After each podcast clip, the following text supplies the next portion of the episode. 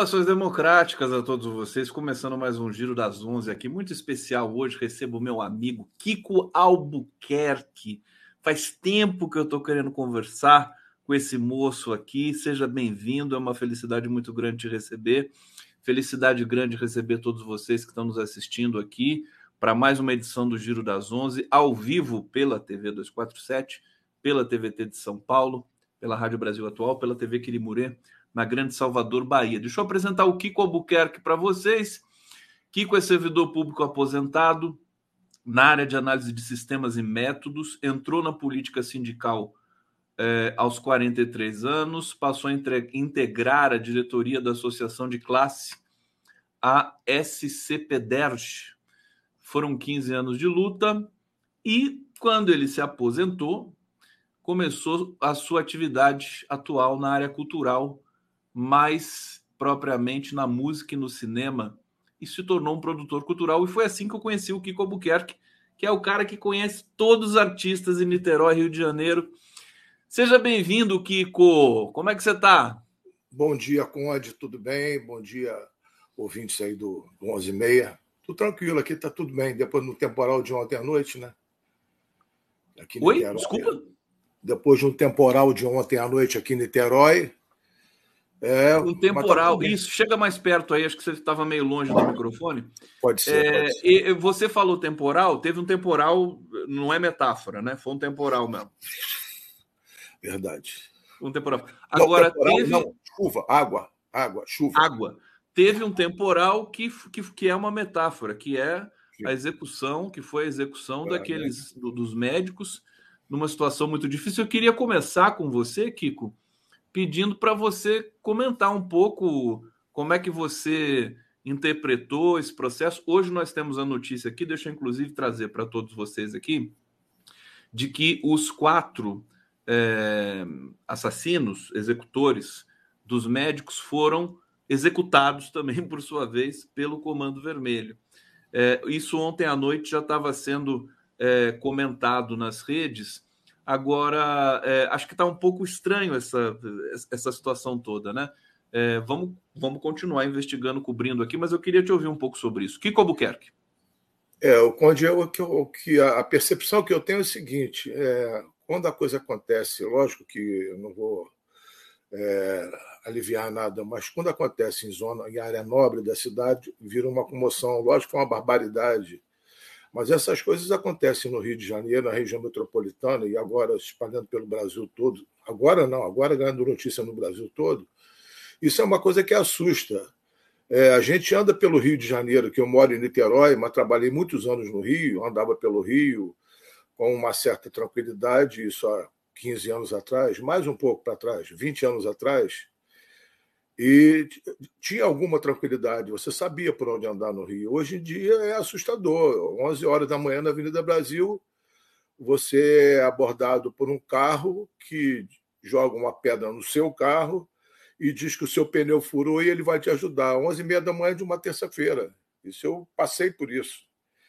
Então, é, tá muito, o Rio de Janeiro está muito estranho. E essa coisa aí é uma barbaridade, né? independente, independente do motivo que foi, se foi uma, uma, uma morte política, se não foi, se foi um caso, uma disputa de, de, de poder entre a, a, tráfico e milícia, independente disso, é uma barbaridade. O Rio é muito inseguro, eu acho. É, o que está se comentando muito é que é, as milícias, narcomilícias, é, e outras variações né, das milícias é, e, e, grupos de tráfico de drogas e tudo mais, eles tomaram conta do Rio de Janeiro inteiro. Assim, todos os territórios ali estão dominados. É, essa é, execução ali a, a, num lugar iluminado, na, na, na na, num quiosque ali na Barra da Tijuca, é, significa, muita gente dizendo, significa que eles não têm menor medo de, de autoridades. É isso mesmo, né? É, eu acho que perderam o medo, exatamente. É, é, como é que se chama? É, é, uma, é, uma, é uma cara de pau. A palavra melhor não seria essa, não. É a sensação de, de impunidade. Eles podem fazer e nada vai acontecer, que eles se resolvem entre eles. Né? É um matando o outro, é um vingando o outro, é um fazendo o serviço que o Estado deveria estar fazendo. E falar do Estado a gente sabe, né? É, é, é bom, é, o Rio de Janeiro está muito estranho. Está muito estranho. Está estranho. Precisa de uma, de um, enfim, de um recal. Não é só o Rio, é o Brasil todo. Depois de quatro anos, né, dois anos de, de um golpista no, no poder, mais quatro anos de um miliciano né, no poder, é, o Brasil, evidentemente, sofreu as consequências disso e o poder público ainda está passando por necessidade. Agora, você vive numa cidade, o Kiko, que é meio que um oásis, né? Niterói é uma cidade. Como é que é Niterói? Tem, tem é violência? Tem violência também? Como é que é? Porque eu sei que a vida de, de Niterói cultural é muito intensa, né? É um lugar bom para se viver, para se morar. Fala um pouquinho para gente. Bom, a primeira coisa você tem que vir aqui, né? Um dia para a gente fazer um encontro aqui. E Niterói é um privilégio mesmo. Niterói é uma cidade que 510 mil habitantes, 20 mil habitantes, é uma cidade que tem uma, uma um padrão alto, pode-se dizer assim, é um IDH que é muito alto. É uma cidade é, cercada, é uma cidade que ela está limitada pela sua própria geografia física, né? É uma cidade que não tem, pra, não tem área rural. Então é um, é um, é um, é um amontoado urbano. E tem uma coisa aqui em Niterói, Niterói tem uma tradição que nos últimos 20, quase 30 anos, deixa eu ver, 2089, quase 30 anos, Niterói vem é, sucedendo governos de esquerda, né? Veio o PDT, com Jorge Roberto Silveira, elegeu seu vice, João Sampaio, depois voltou de novo, depois veio o PT em 2000 e pouco, depois, em 2012, veio o Rodrigo Neves, que para mim fez, de lá para cá, de 2012 para cá, vem sendo a melhor gestão da cidade. E, e a cidade passou, é, resolveu problemas crônicos, como mobilidade urbana, a questão de, de, de desmoronamento. Ela fez uma série de coisas em todas essas áreas. E passou a cidade a limpo, né? Porque e construiu coisas novas, né? A região oceânica onde eu moro era um lamaçal absurdo, você saía de casa às vezes com água no meio da canela. E três anos para cá, minha rua não fica uma gota d'água quando chove. A minha rua e a maior parte dos bairros aqui. E o atual prefeito ele é um engenheiro da área de meio ambiente, e ele vem cuidando agora dessa parte, né? Tem duas lagoas aqui perto que ele está fazendo uma recuperação das lagoas, que muita gente achava que o, o final das lagoas era virar aterro e construção é, imobiliária, né? E ele está recuperando. Então, mas e na área cultural, que é a área que, que onde eu atuo mesmo, a cidade dá um show, né? Dá um show, né? Sempre, literalmente, o tempo todo. O, o é, Kiko é, é muito amigo do Chico Batera, que é um dos maiores bateristas é o trabalho Brasil, dele, né? Acabou de fazer. Mano, o Chico Batera tá assistindo a gente aqui. É, acabou de fazer a turnê com o Chico Buarque, né? O Chico Isso. Batera. É, não me reconheceu lá quando eu fui dar um abraço nele. Figura do Chico Batera. Depois do show, o cara não reconhece nada também, né? É, ele estava em transe ainda. Ele estava em transe, estava em transe. Aliás, um maravilhoso show do Chico Buarque e todos os grandes músicos. Agora, o, o, são, o, o, Kiko conhece todos, eles é amigo deles todos. A gente já fez várias, ele fez vários, eh, várias pontes para mim aqui para entrevistas e tudo mais. O, o Kiko, Niterói não tem problema com milícia? Olha, a gente vê um mapa, quando a gente olha um mapa é, é, dessas ocupações, Niterói o que tem aqui é insignificante e muito localizado numa área assim próxima ao município de São Gonçalo, que é tomado por milícia, né? E Niterói tem uma coisa que é interessante. Aqui fez a, a segurança presente. Antigamente era tinha um outro nome. Niterói presente. O que, que era? O prefeito pegou a, a PM, dava um plus de salário e a PM fazia vigilância da rua junto com a Guarda Municipal. O Cláudio Castro, o olho dele cresceu, a PM é estadual, ele mudou o nome para Segurança Presente. Aí hoje o projeto é dele, para botar no portfólio dele. Mas essa ideia surgiu aqui em Niterói. E, teve um resultado, e tem um resultado muito bom. Você vê, a, a, essa guarda está toda hora andando por toda. Na minha rua aqui, toda hora passa um carro desse. Então, Niterói ficou muito protegida dessa questão de milícia. Né? Eles devem querer entrar. É uma cidade como outra qualquer, com todos os problemas né, da própria cidade, assim, de, de assédio do, do, do, tráfico, mas existe um controle. A relação do, do, do atual prefeito e do, e do outro prefeito, Rodrigo Neves, do Axel Brael e do Rodrigo Neves, eles têm uma ótima relação com, a, com as comunidades, né? as associações das comunidades. Então a interlocução é forte. E isso eu acho que ajuda a dar uma, uma travada. Né? Precisa de cultura. É... Você não combate o crime organizado só com, com força. Né? Acho que é isso, inclusive, que o Flávio Dino tenta falar quando ele dá as entrevistas coletivas dele, e a gente está vendo é, que é uma situação bastante complexa. O, o, o Kiko, eu, eu, ouvia de um amigo meu, Nikit, né, que morava, que na, tinha nascido em Niterói, nasceu em Niterói, ele dizia assim: Rio de Janeiro é a cidade mais linda do mundo, disparado, e é, só que é, Niterói é a cidade que tem a vista mais linda do mundo, porque é, vê o Rio de Janeiro ali logo de frente, né? É. Rio de Janeiro é a cidade mais linda do mundo mesmo. É, Agora, negavelmente, governada, né? Desgovernada já há algum tempo, né, Kiko? É, eu acho que ela é muito. Eu acho que por ter sido capital federal, é, depois da fusão, o Estado do Rio era o Estado do Rio e a Guanabara. Da fusão, muita gente que tinha poder aqui migrou do interior do estado para a cidade do Rio de Janeiro e para Niterói. Isso já foi uma mudança assim, de, de, de consciência muito, muito grande. E eu acho que Niterói é uma vitrine, né? Então todo mundo quer estar tá no Niterói. O Rio de Janeiro é uma vitrine. Todo mundo quer estar tá no Rio fazendo o que sabe fazer, né? Mesmo que esse saber aí seja nocivo. E e uma cidade turística. Eu acho que o Rio de Janeiro atrai muita coisa, muita coisa boa e ruim. E, aliás, o bom até está um pouquinho complicado. Eu, nessa minha área de música, tá... são guetos assim que você consegue ter boa música no Rio de Janeiro. Os... Tá aí o Kiko que está bem na frente da sua coleção de vinis, é isso? E, essa aqui é LP, rapaz. A LP, é, vinil, então, vinil, vinil, vinis, está ali atrás, está uma grande coleção. Mais de 3 mil aqui. Mas não vendo, não dou. Diga? Não vendo, não dou, não troco.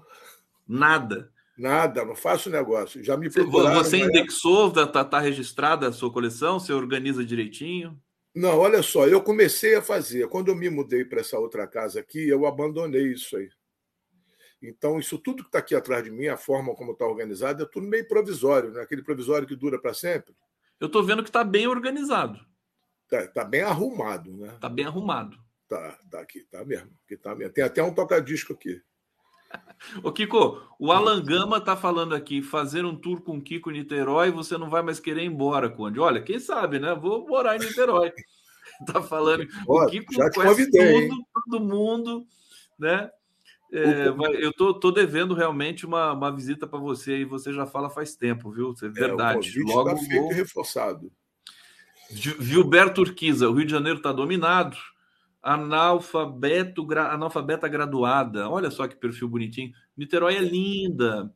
Ô, Kiko, eu chamei você aqui, hum. enfim, entre tantas demandas afetivas da minha parte, mas porque ontem você me mandou uma mensagem hum. é, muito forte, né? De, de leitura de Brasil. Você falou assim: com a eleição do Lula os sindicatos foram perdendo seus dirigentes, as cabeças mais politizadas, né, que foram ocupar cargos no novo governo que se formava e com isso perderam sua capacidade de mobilização. Está se referindo ao primeiro governo Lula?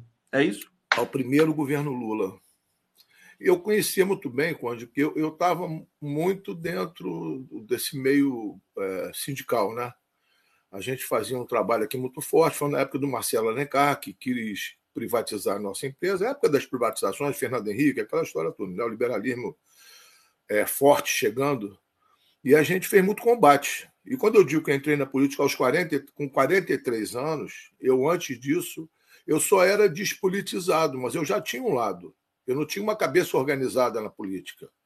E comecei a participar de congressos, de seminários, de leitura, uma série de coisas. Isso foi organizando minha cabeça nesse assunto da política, né? E comecei a, a saber me colocar melhor. E esse período aí do, do, do quando entrou o governo Lula, alguns sindicatos aqui que nós tínhamos uma relação, inclusive sindicatos federais, eles, as pessoas foram subindo, saíram do sindicato e foram subindo para ocupar cargo. Aquilo ali é, enfraqueceu os sindicatos.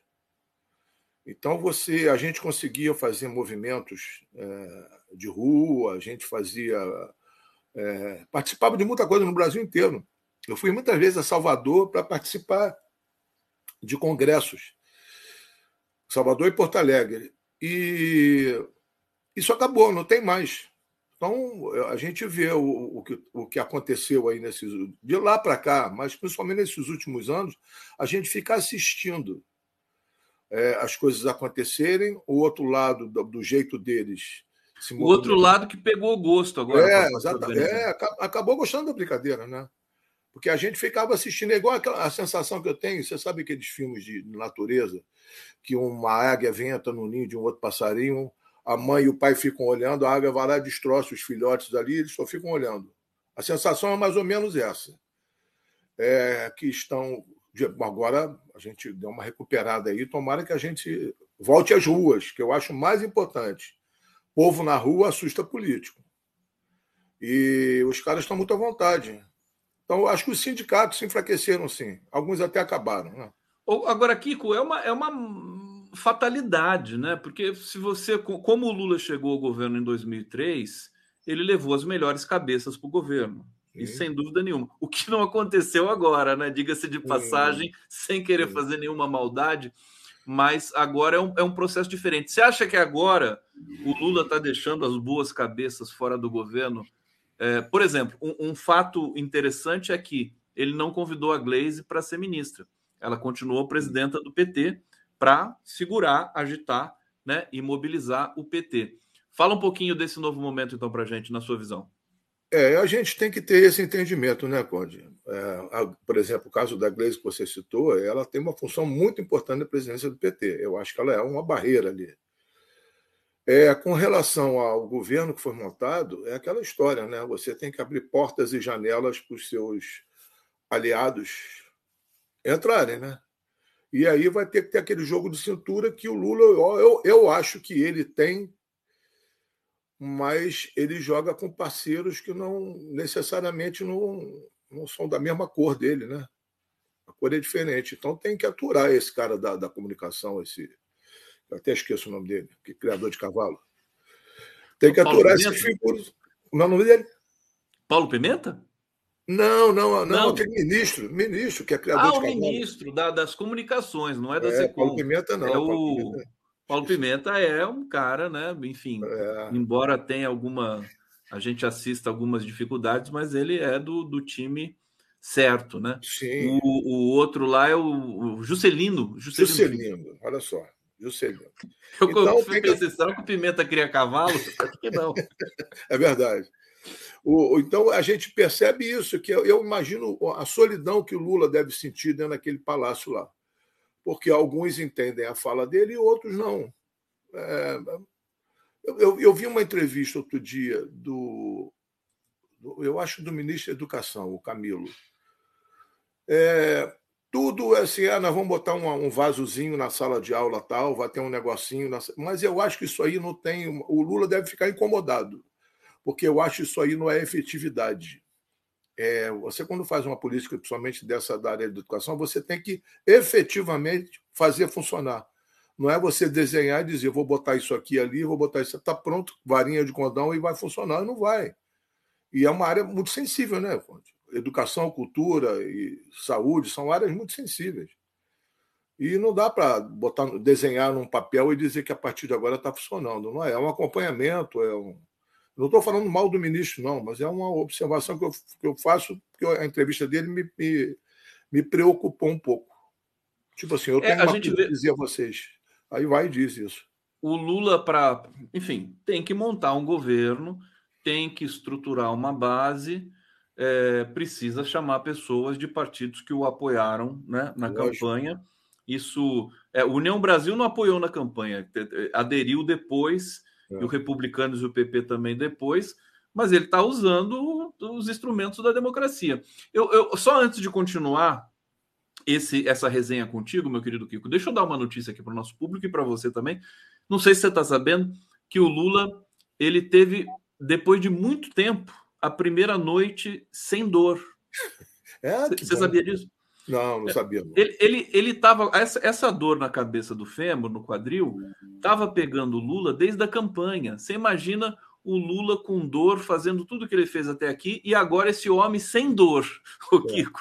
É, é. Agora ele está sem dor. Eu sei que ele teve uma. Ele dormiu bem é, ontem, né? Essa informação chegou até nós aqui.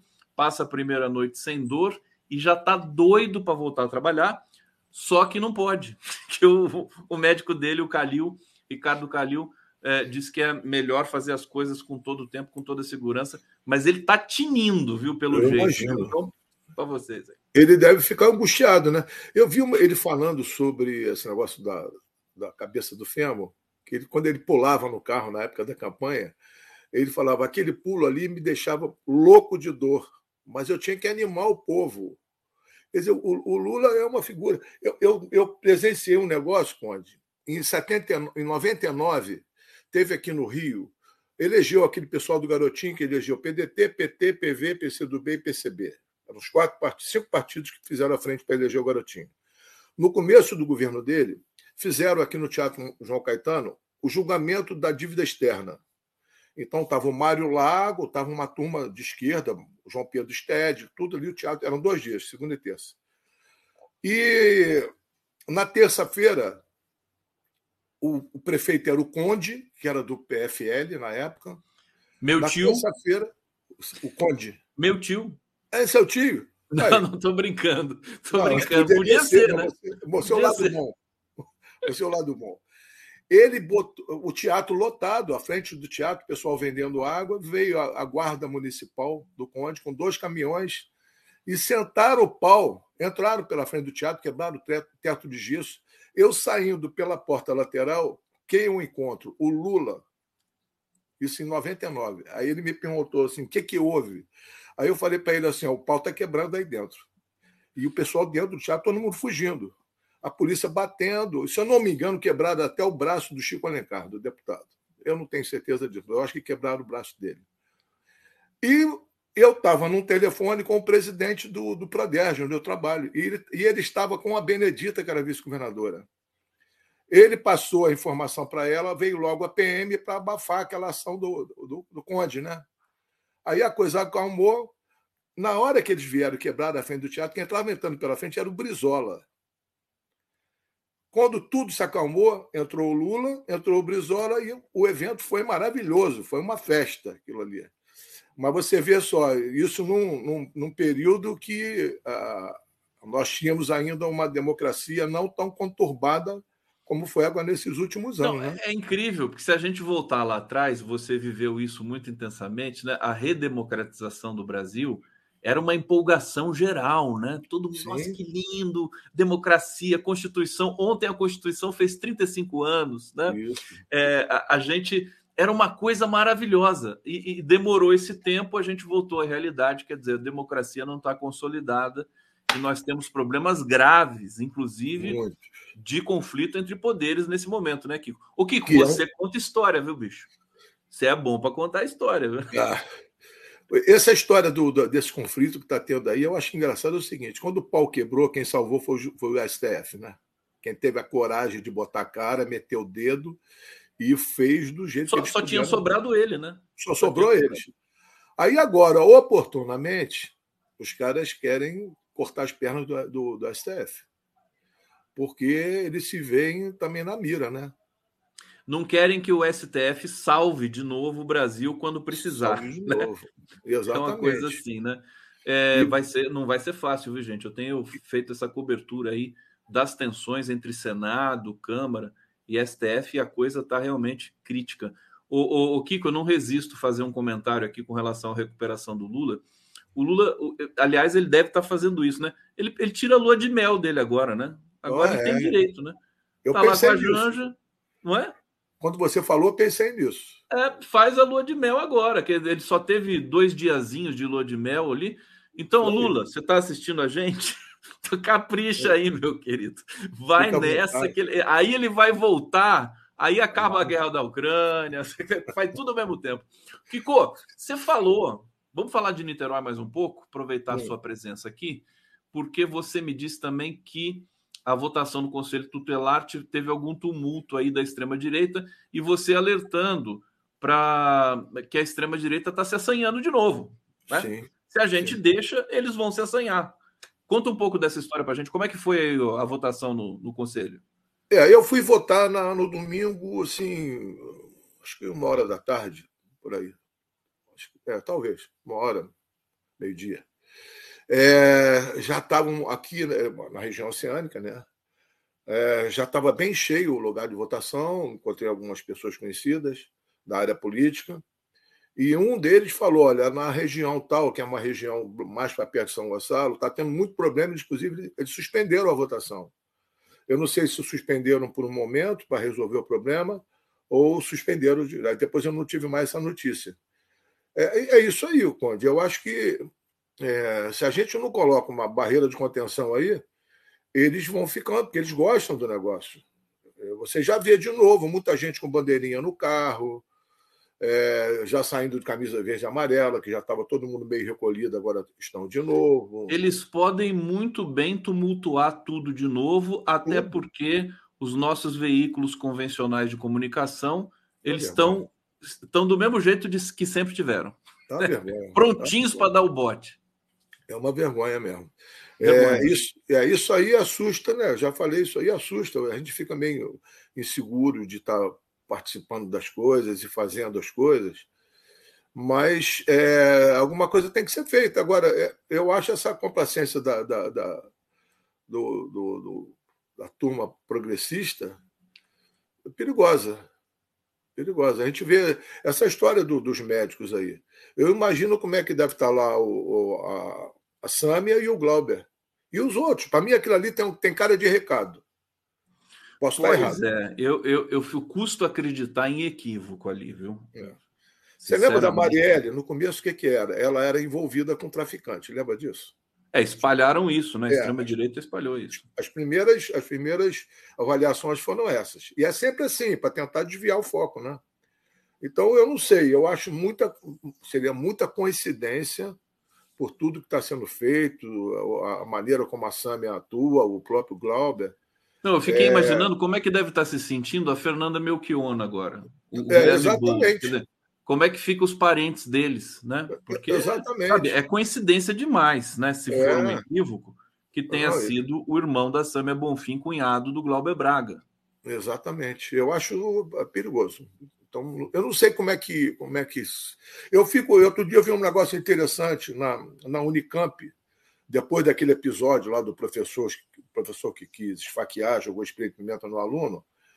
Os alunos se, se reorganizaram e fizeram uma manifestação forte aquele dia.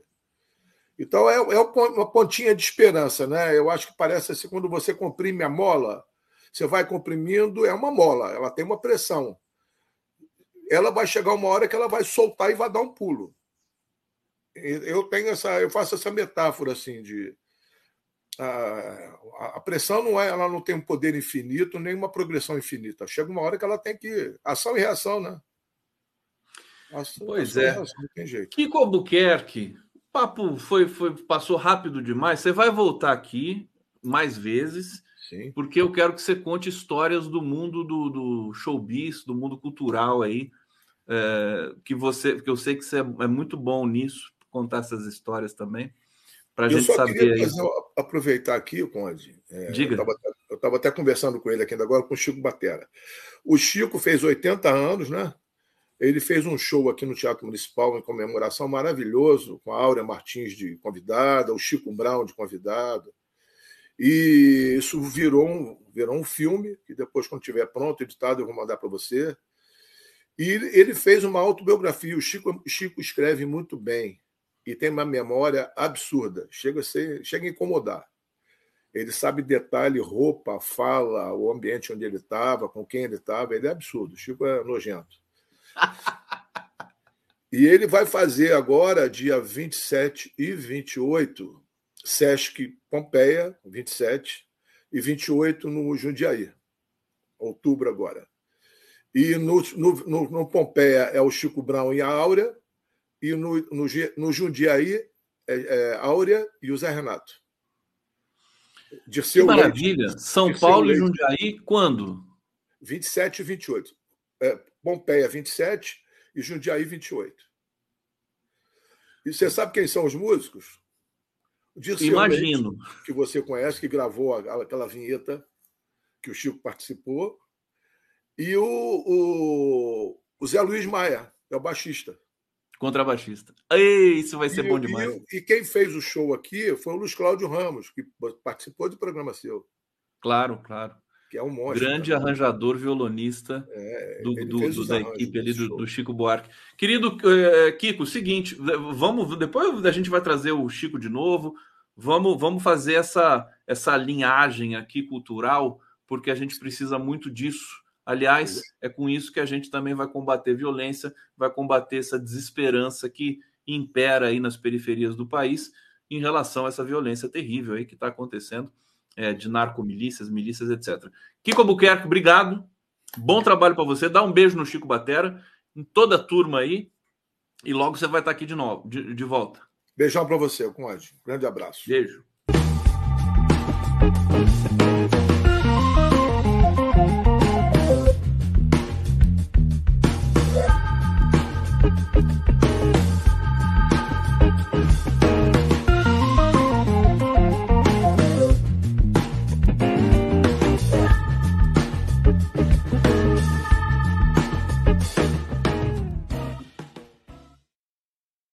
Giro das Onze recebe agora uma figura muito especial, vai conversar com a gente aqui sobre o sistema prisional no estado de São Paulo, Fábio Jaba. Fábio Jaba ou Fábio Jabá? Meu querido Fábio. Tá correto? É, Fábio Jabá. Fábio Jabá. Fábio, Fábio Jabá. Jabá. Tem Jabá acento de... ou não tem acento? Porque eu, eu, eu achei várias várias incidências aí no, nas é, jabá de, é, é, o jabá de carne seca. É o jabá de carne seca? É. Olha, gente, deixa eu apresentar aqui o Fábio Jabá, então, para vocês.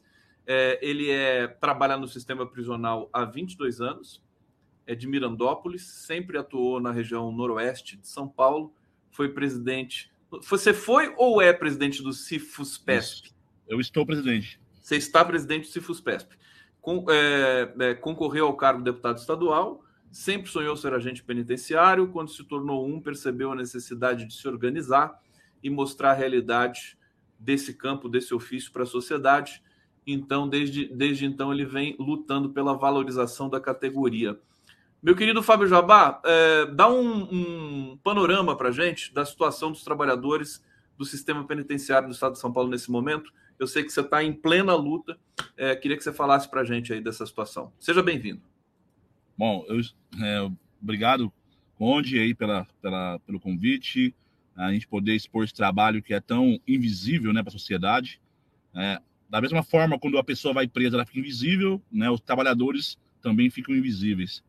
Né? Então, poucas pessoas sabem o que se passa ali é, dentro daquelas quatro muralhas, onde nós, enquanto trabalhadores, temos que respeitar o que sobrou de direitos das pessoas que foram presas, ao mesmo tempo também é, entender que lá dentro tem criminosos de alta periculosidade, né, é, facciosos do PCC, ao mesmo tempo tem pessoas que também cometeram crimes aí de baixo potencial ofensivo, é, aí tem estupradores, Maria da Penha, e então todo tipo de gente que cai ali dentro e nós temos que promover sim o restante do direito e também promover a sua é, reeducação, né, para tentar voltar para a sociedade. Hoje nós somos em 182 unidades prisionais espalhadas no estado de São Paulo, é, em torno de, de 33 mil é, trabalhadores, entre agentes penitenciários, AEVPs, é, oficiais administrativos, oficiais operacionais, a, a parte da saúde também. É, e né, eu costumo dizer sempre que ali dentro é uma cidade, né, para as pessoas entenderem. E lá dentro nós somos a polícia, dentro daquela, daquela sociedade interna, nós somos a polícia que dá a segurança tanto para quem trabalha ali dentro, é, para os presos, né, e também para a população, né, porque as pessoas né, cometeram um crime e elas vão passar o tempo ali da sua condenação para poder retornar à sociedade. Então é um trabalho difícil, é um trabalho que não é fácil. A OIT é, nos classifica como a segunda profissão mais perigosa do mundo, porque inclusive nós adoecemos, né, adoecemos muito, da, da questão psicológica, porque realmente o trato com a pessoa presa não é fácil, uma vez que é, quando você não tem um preparo ainda é, mental, né, o que nos é aí, né, na nossa formação, a gente não aprende a realmente, é só na prática que você vai desenvolvendo é, mecanismos para não adoecer mentalmente, porque é, como que você lidar com um estuprador que estuprou, como no meu caso, um, duas crianças, eu tive contato com, com, uma, com uma pessoa, um estuprador lá, duas, duas, é, é, duas crianças, uma de duas irmãs, uma de três, outra de cinco anos, e você tem que tratar ele com dignidade. A sua mente dá uma. É, é, é você tem que tratar. É o Estado, né? Ele está sob custódia do Estado. Isso. Então, sim. Que... Só que essa relação do Estado, essa, essa questão da teórica é, é fácil falar, mas Sim. tem humanos, humanos nessa relação.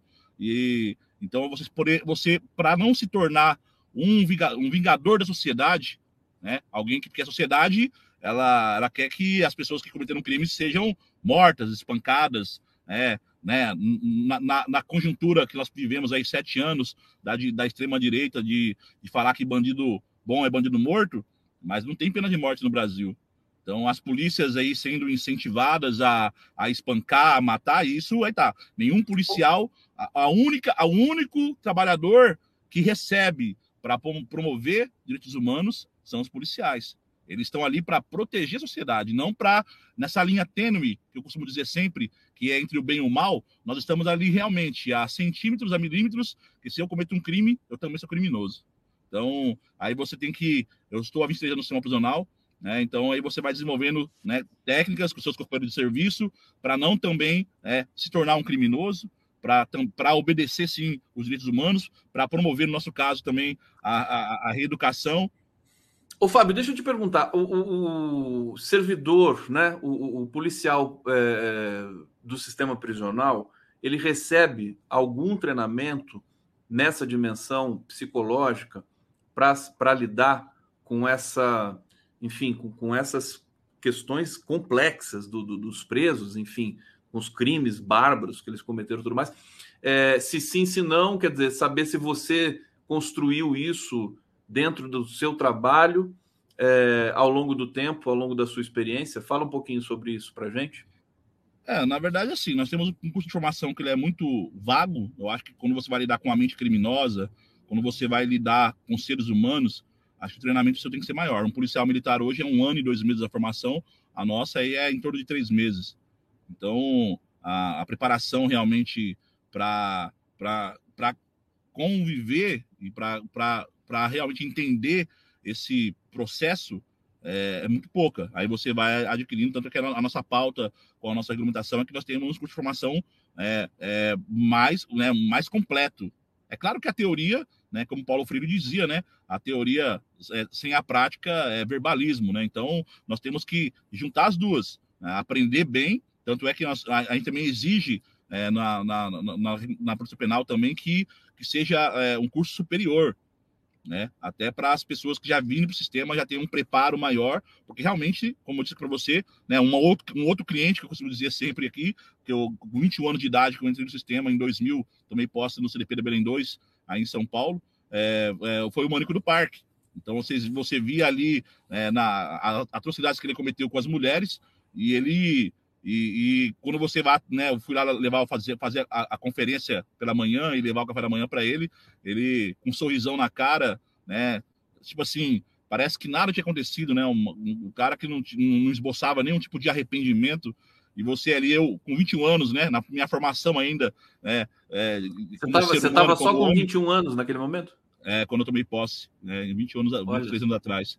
Então, assim, aí você vai. Eu, eu, confesso que eu fiquei ali, eu sempre conto essa história, eu fiquei 15 dias ali com a minha mente fervilhando. Aí você vai acostumando. E aí sim, aí eu costumo dizer sempre: qual trabalhador que sai de casa, é, é, porque na década de 2000, ali, no, no, nos anos 2000, o PCC estava matando muita gente, todo dia tinha rebeliões, todo dia tinha morte, né, todo, dia, todo dia tinha alguma situação na unidade prisional. E qual trabalhador que sai de casa, que nós juntávamos ali, fazíamos uma oração na nossa, república, né? Eu sou do interior de São Paulo, né, a maioria do pessoal que morava comigo era do interior de São Paulo, e a gente preparava assim, ó, naquela época não tinha celular ainda, né? Era, era orelhão que a gente ligava para a família, ó, se eu ficar de refém hoje, se eu apanhar, né, falar com a minha família lá. Então você se preparava para apanhar, para ficar de refém ou até para morrer.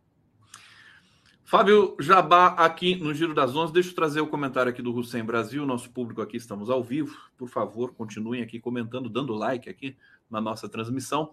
Hussein Brasil, prisão de segurança mínima é tão importante ou mais do que de segurança máxima. Não expor criminosos de baixa per per periculosidade aos demais, o custo é ínfimo. Tá aqui um comentário aqui técnico, né? Depois o, o Fábio pode comentar isso aqui. Ele, ele segue. Segurança mínima, casa com monitoramento eletrônico. O que, que você poderia dizer rapidamente sobre isso para a gente, uh, Fábio? Em São Paulo foi criado pelo Nagashi Furukawa, ali na, lá em 2000, foi criado um CR, né, Centro de Ressocialização, que é justamente para unidades, para pessoas que cometeram né, um, um crime. É, tá, o cara bateu um carro, matou alguém, cometeu um crime, mas ele não é um faccioso, não é um traficante, um, um, né, um ladrão de banco, né, um, e tal. Então, e hoje também, é, eu posso dizer para você, aqui em São Paulo, nós temos várias unidades prisionais de segurança máxima, que, que tem pessoas que cometeram um baixo potencial, potencial é, ofensivo. As unidades mesmo de estupradores, que nós temos em Aras hoje, onde está inclusive o Mônico do Parque, são unidades que esse pessoal, quando vai preso, eles não dão um, um, é um trabalho para a gente, entendeu? Então, assim. É, Os estupradores, é, desculpa só te perguntar, eles precisam ficar separados, né? Quando eu entrei em 2000, eles ficavam no famoso seguro, né? É, que era uma, uma, área destinada na unidade prisional segurança máxima, seguro. Só que quando tinha rebelião, é, o pessoal vinha para matá-los. E aí, com o tempo foi passando, expandindo, né? Quando desativou a detenção, foi expandido o sistema prisional. Hoje tem várias unidades só para a população. É, como também é, LGBTQIA, é, nós temos unidades prisionais só para essa população também, porque eles eram muito humilhados, obrigados a introduzir drogas, celular no ânus, né, extorquidos e tudo mais, espancados, né, porque também dentro da prisão é um mundo muito machista, né? Então, eles, eles é, sofriam muito. Então, tem unidades hoje é, separadas. Como também tem para as facções que não são PCC. Nós temos Seita Satânica, Serol Fininho, é, é, Partido Caipira, algumas facções que são, lógico, menores que o PCC e que, e que também precisam ficar separadas. Então, o sistema prisional hoje é bem abrangente, né? Hoje, quase 200 mil presos aqui em São Paulo. E o nosso trabalho é justamente manter essa segurança, garantir os direitos é, é, por mais que o trabalho do agente penitenciário, do policial penal, não é, nas suas atribuições, reeducar, mas nós somos ali a, a pessoa que tem mais contato durante o dia. Então, para ver um processo, para ver como está o processo dele, do, do, da pessoa presa, para ver como está, é, é, é, tá o rol de visita dele, que vai, que vai visitar, é, para depois também revistar os familiares quando vão adentrar na unidade prisional. Somos nós que temos esse contato é, para poder é, tá, manter a, a ordem, a segurança, a disciplina e ao mesmo tempo promover a educação. É uma, é uma profissão que é meio inexplicável, né? Algumas pessoas nos chamam de torturadores, outros de corruptos e alguns de babá de preso. Então, a gente busca a nossa, vocês... a nossa, a nossa maior, Diga, a nossa maior luta aqui. A nossa maior luta aqui é justamente para as pessoas reconhecerem e entenderem o que realmente é esse mundo né, e, e, e respeitar né, o nosso trabalho. Um trabalho que exige muita disciplina. Inclusive, eu sei que é a classe que, que, é, cujo salário é o mais é, é, difícil de todos, né? Da classe policial. E aí eu quero aproveitar, é, é Fábio, para você dizer: vocês estão num, num, conjunto de demandas nesse momento com relação ao governador Tarcísio de Freitas. Explica para gente o que está em jogo, o que, que vocês estão pedindo é, e como é que está sendo essa interlocução aí com o governo do Estado. Olha, confesso, né, é, o, o, né, começamos o ano até muito bem, as primeiras reuniões, né, o Tarcísio, é, é, ele, ele expondo aí para todos que ele iria valorizar mais a segurança pública. É, é, claro que nós não somos especiais a mais que nenhum trabalhador. Só que nós somos a única profissão que realmente nós morremos cedo. Nós temos um estudo aqui é, atualizado ainda pelo professor Arlindo, que já que foi que foi assistente social, é, psicólogo lá no Paraneto, hoje ele não está mais, pela USP quando ele fazia o seu o seu TCC, ele fez um estudo que a nossa média de vida do, do agente penitenciário é 45 anos de idade, né? Então nós morremos cedo. Então, valorizar a categoria da segurança pública, porque, né, como, dois, como, como aconteceu em 2006, é, sem segurança pública, ninguém tem acesso a nenhum direito. Né, como né, ficou evidenciado para a população né, de São Paulo, brasileira, para o mundo, que quando a, segurança pública falha, né, o crime toma conta, ninguém sai de casa. E então, a nossa busca aqui, quando começou o governo Tarcísio, foi justamente isso. Né? No mês de fevereiro, ali, o DERIT da Segurança Pública, que nós somos SAP, né? é outro secretário, começou a dizer do, dos aumentos da polícia, nós, negociações ali com a, com a, com a nossa secretaria, com a SAP, Secretaria de Administração Penitenciária, ela foi nos dito que o, o mesmo reajuste que viria para as polícias viriam para a gente. Aí também foi criado o grupo de trabalho para regulamentar a polícia penal, né, com a participação de vários trabalhadores e também dos sindicatos. É, criamos essa lei e, para nossa surpresa, para nem tanto para alguns, né, quem estava quem está como eu estou no campo progressista, a gente já não acredita nesse governo.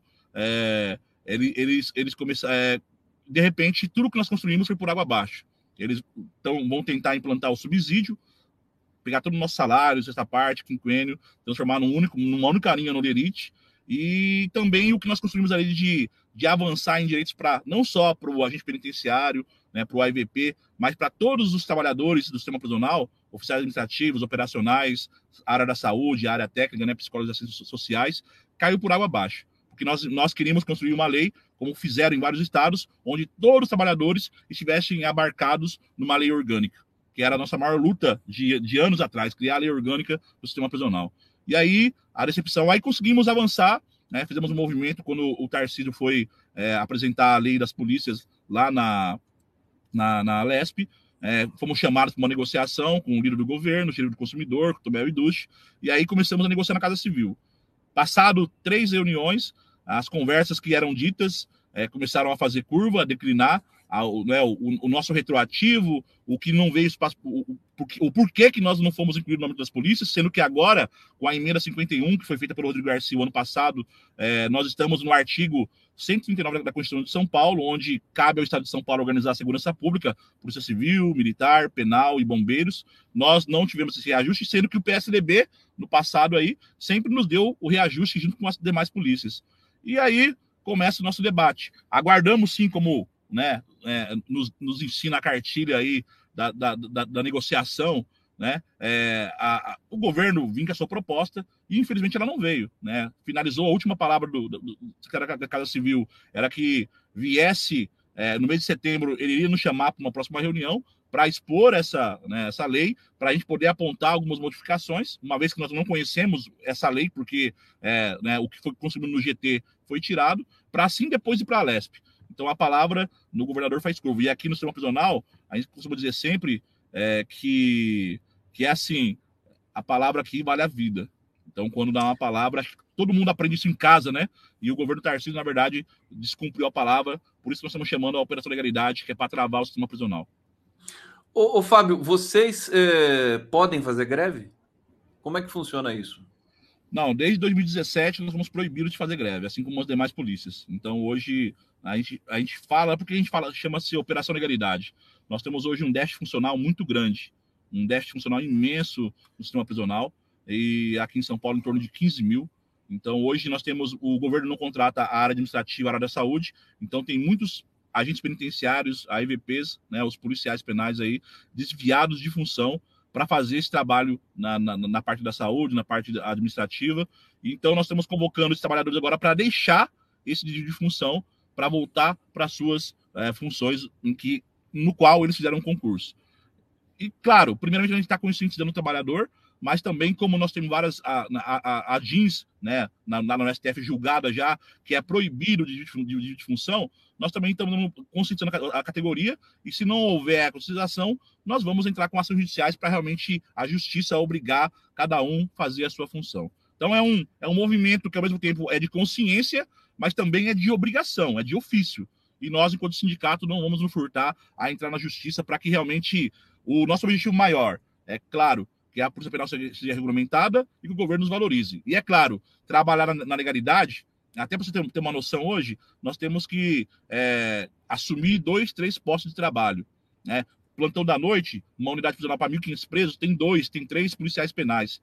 Então, isso, para cumprir essa tarefa, eu tenho que me desdobrar eu tenho que. Aí tá, eu adoeço, o estresse aumenta, porque é um ambiente totalmente, quando você entra lá dentro, não sei se você conhece a unidade prisional, é um ambiente totalmente que é penoso, é um, um, ambiente, inclusive, que tem várias doenças ali, tuberculose, né, AIDS. Então você tem que. aquele cuidado que você tem que ter, como se estivesse também num hospital, mas que não tem o mesmo cuidado de um hospital. Né? Então, é, EP, faltam EPIs, falta muito material. Hoje também está faltando comida para os presos. Então, nós estamos à beira de um colapso à beira de um colapso. Isso né? porque as unidades aqui de São Paulo, que é o estado mais eh, que tem mais dinheiro da federação, né, é, talvez sejam as melhores do país, ou eu estou enganado? É, você tem essa informação? O sistema prisional de São Paulo é exemplo para o país. Né? É. Até, né, por mais que tenha muitos problemas ainda, né, problemas históricos também, ainda é o melhor onde você, é, onde nós temos um controle, as pessoas têm uma fantasia que o PCC né, manda nos servidores, que ele domina as cadeias. Não, o PCC ele tem uma, ele tem uma hierarquia junto aos presos. O PCC hoje ele vê as unidades prisionais como, como indústrias, como, como comércio. Ela tem que funcionar, tem que andar para eles promoverem o seu comércio, a sua corrupção, é, para eles poderem avançar. Então, eles têm uma visão muito macro, muito amadurecida, que até falta para o governo. Né? É, hoje Inclusive, inventamos... muitas pessoas dizem que o PCC garante uma certa estabilidade né, dentro dos presídios. Isso, isso é fato? Não, isso é fato. A estabilidade, é porque eles, eles não querem que nenhum preso cometam.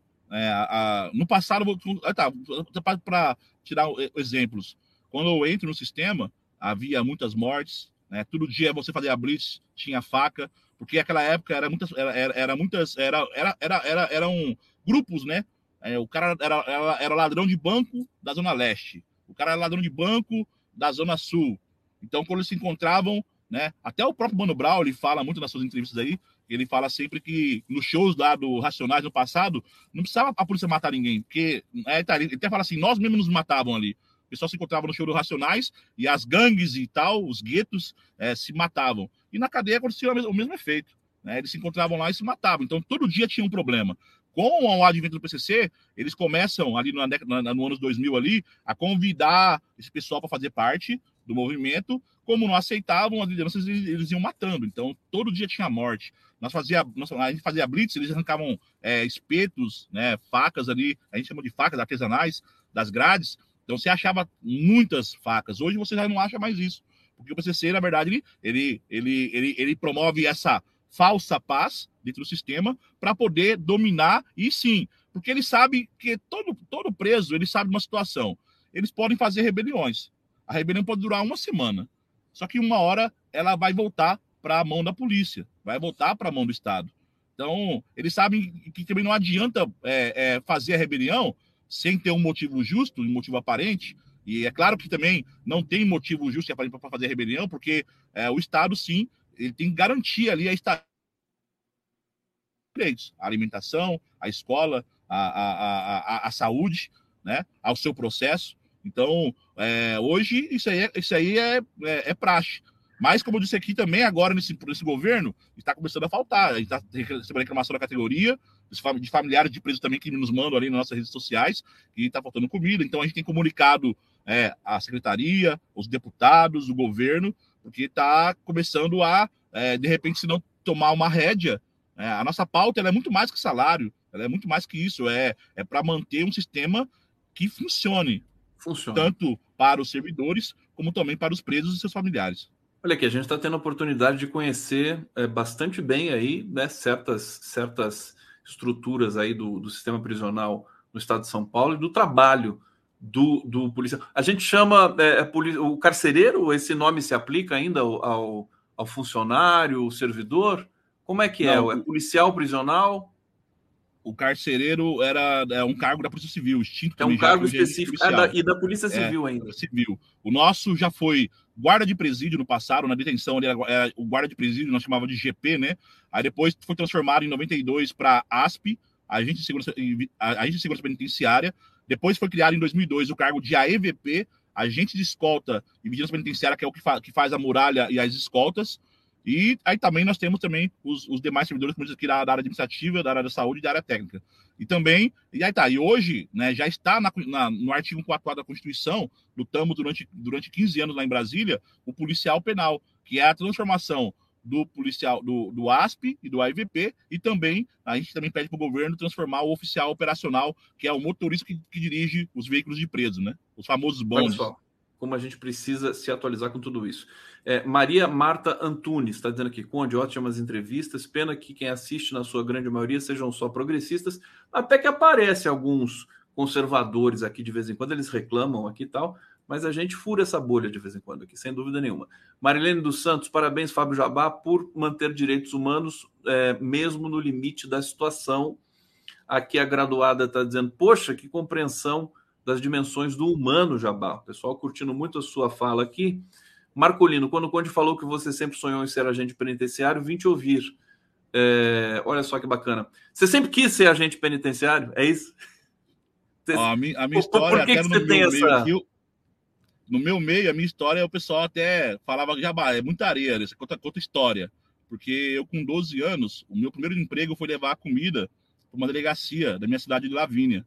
Então, uma, uma, senhora cozinhava, né, tinha lá uma licitação, e aí tinha um carrinho ali, qual, igual de sorvete, e eu levava a comida ali na delegacia de Lavínia. Eu tinha meus 12 anos, 13 anos, e foi meu, meu, meu, meu primeiro emprego. E aí eu, ali eu tive acesso a conhecer os policiais. Tinha um carcereiro, Moisés, que já até aposentou hoje, aposentou como investigador, ele me tratava muito bem.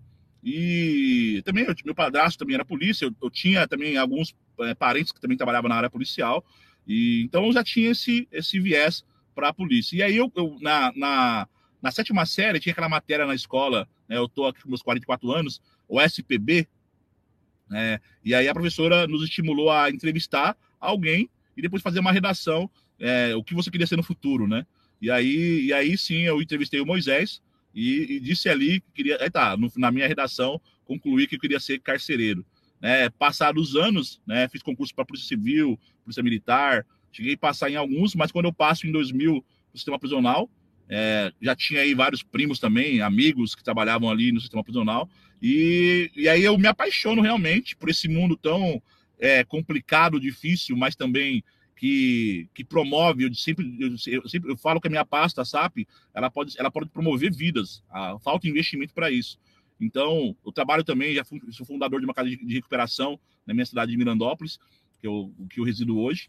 Então, assim, é, a, a, a, questão de estar ali no trabalho policial, ao mesmo tempo que você tem aquela adrenalina, né? Porque eu também gosto dessas, sempre gostei dessa adrenalina, a flor da pele, é, de poder resol resolver os problemas. E aí você tem uma situação que é diferente das demais polícias, que você trabalha com todo dia com resolução de problema.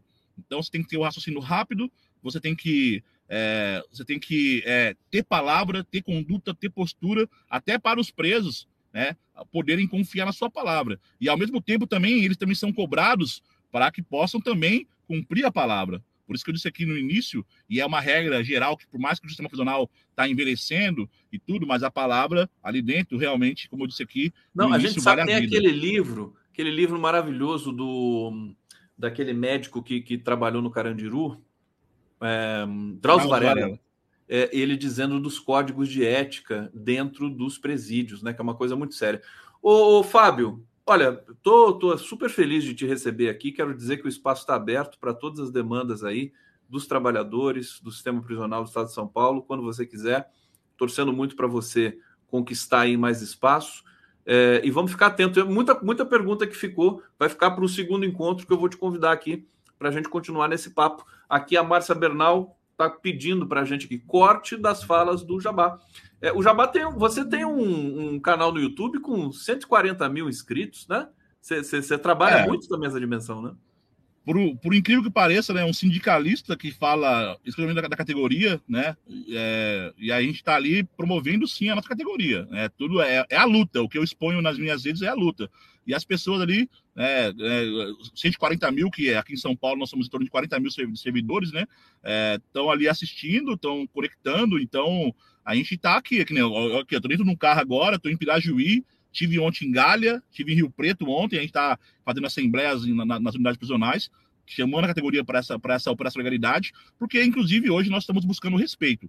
Até para totalizar, Conde, é, ontem o governo Tarcísio deu uma palavra lá, nos chamou de ansiosos, e nós estamos muito ansiosos, mas o governo dele não cumpriu a palavra. É um governo, no nosso ver, mentiroso, até que ele prova o contrário. Que ele, tá, publiquei na minha rede social que né, o Pinóquio lá com o rosto dele, porque se ele não quer mais a peixe de mentiroso, que cumpram as palavras que lhe deram para os servidores do sistema E não só isso, que promova também é, cara, que a SAP possa ser uma prioridade no governo dele para que, que nós possamos cumprir o nosso trabalho para a sociedade. Porque é isso que nós somos pagos. No, na sociedade nos paga para que realmente possamos dar a proteção né, para a sociedade da, da, pessoa que foi presa, ao mesmo tempo também promover a reeducação, porque as pessoas não vão ficar presas né, por, por sempre. O Mônico do Parque mesmo, em 2027 ele sai para a rua. Né, não tem prisão perpétua no Brasil. Né? E aí, se ele não sair e tiver, no mínimo, ter tido uma, uma reeducação para não cometer as atrocidades que ele cometeu. Então, é um trabalho difícil, né? Difícil, muito difícil. Difícil e, e que a gente vê valor. que tem, é, é, enfim, figuras como você que está liderando um processo aí muito importante para a gente realmente dar dignidade e condições boas de trabalho para que a gente possa sair um pouco desse, dessa espiral de violência é, e de desumanidade que ainda impera no Brasil. Fábio Jabá, bom trabalho para você aí na sequência do, do teu dia e a gente vai para a transição aqui no Giro. Obrigado, querido. Logo, logo estaremos juntos novamente. Obrigado, Conde, à disposição. Muito obrigado.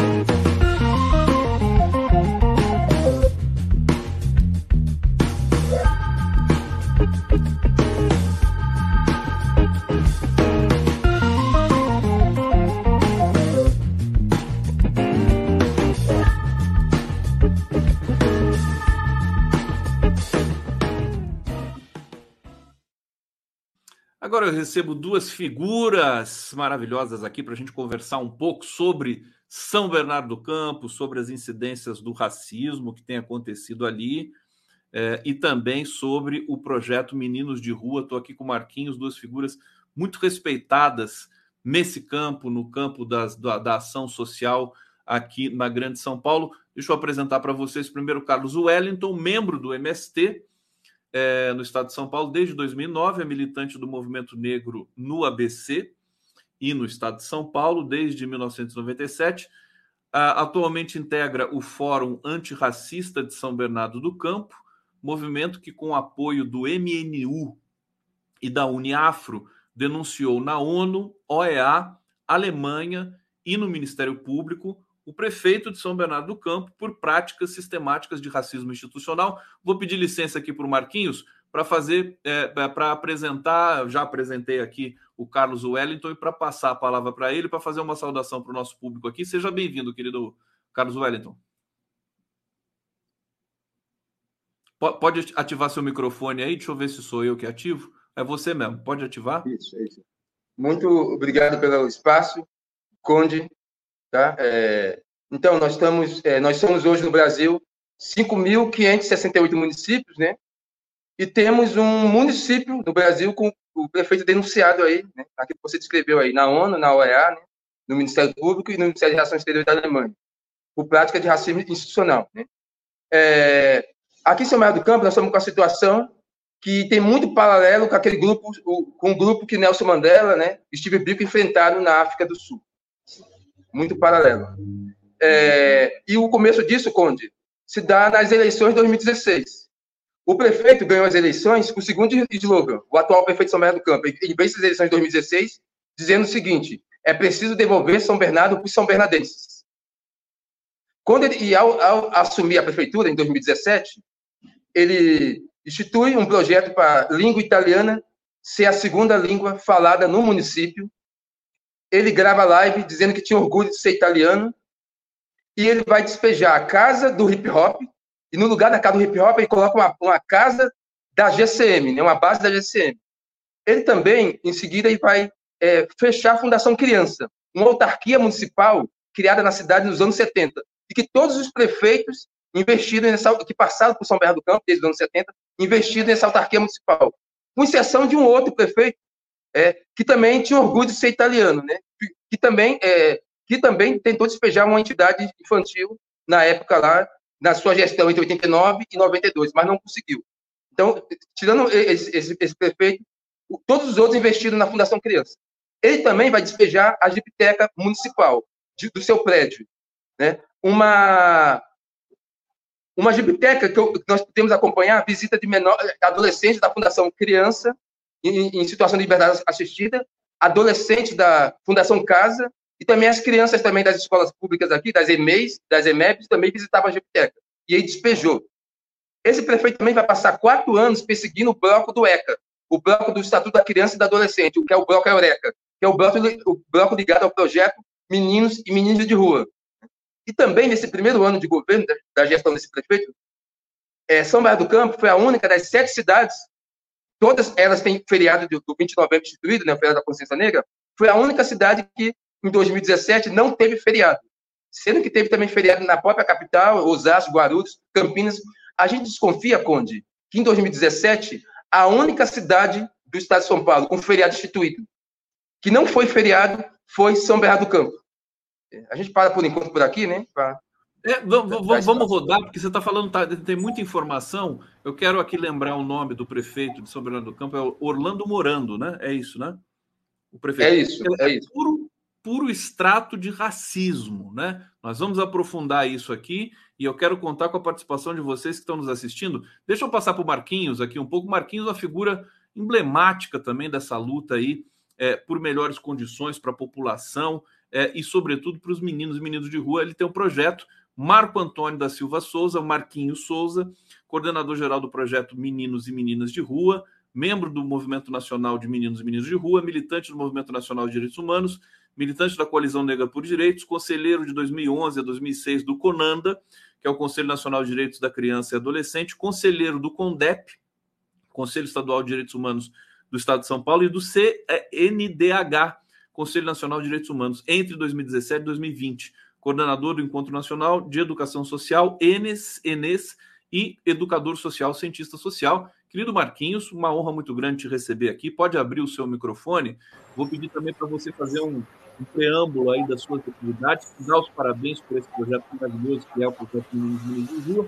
Perguntar em que pé está o projeto hoje, né? Depois de sofrer aqui algumas sabotagens aí do, desse governo uh, municipal que a gente está falando aqui do, do prefeito Orlando Morando. Marquinhos Souza.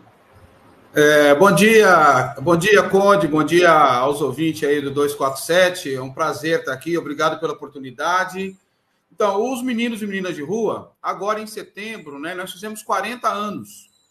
E os meninos e meninas de rua, historicamente, esteve ligado aí na luta né, pela, pela democracia, é, mobilização para garantir os direitos das crianças na Constituição Federal, ajudamos na elaboração do Estatuto da Criança e Adolescente. E São Bernardo, então, a região do ABC, tem o seu DNA quando se fala de direito da criança e adolescente a nível nacional. Teve até um comentário anterior né, sobre a questão dos conselhos tutelares. Então, nós estávamos lá pensando na criação desse conselho de participação popular para tirar né, aquela doutrina irregular, tirar lá o papel que chamava anti os comissários de menores que andava correndo atrás das crianças pobres na cidade. E aqui em São Bernardo nós temos, nós estamos no espaço público desde 1989. E esse prefeito então, que entra em 2017, em 2018, ele tira, ele tira um decreto que nós tínhamos então desde 89. Nós estamos aqui há mais de 30 anos nesse local. E olha bem, o Conde, quando um pouco dialogando com a fala do Carlos, né? Qual é o dia que ele, que ele pega para tirar o nosso decreto, que é uma permissão de uso precário?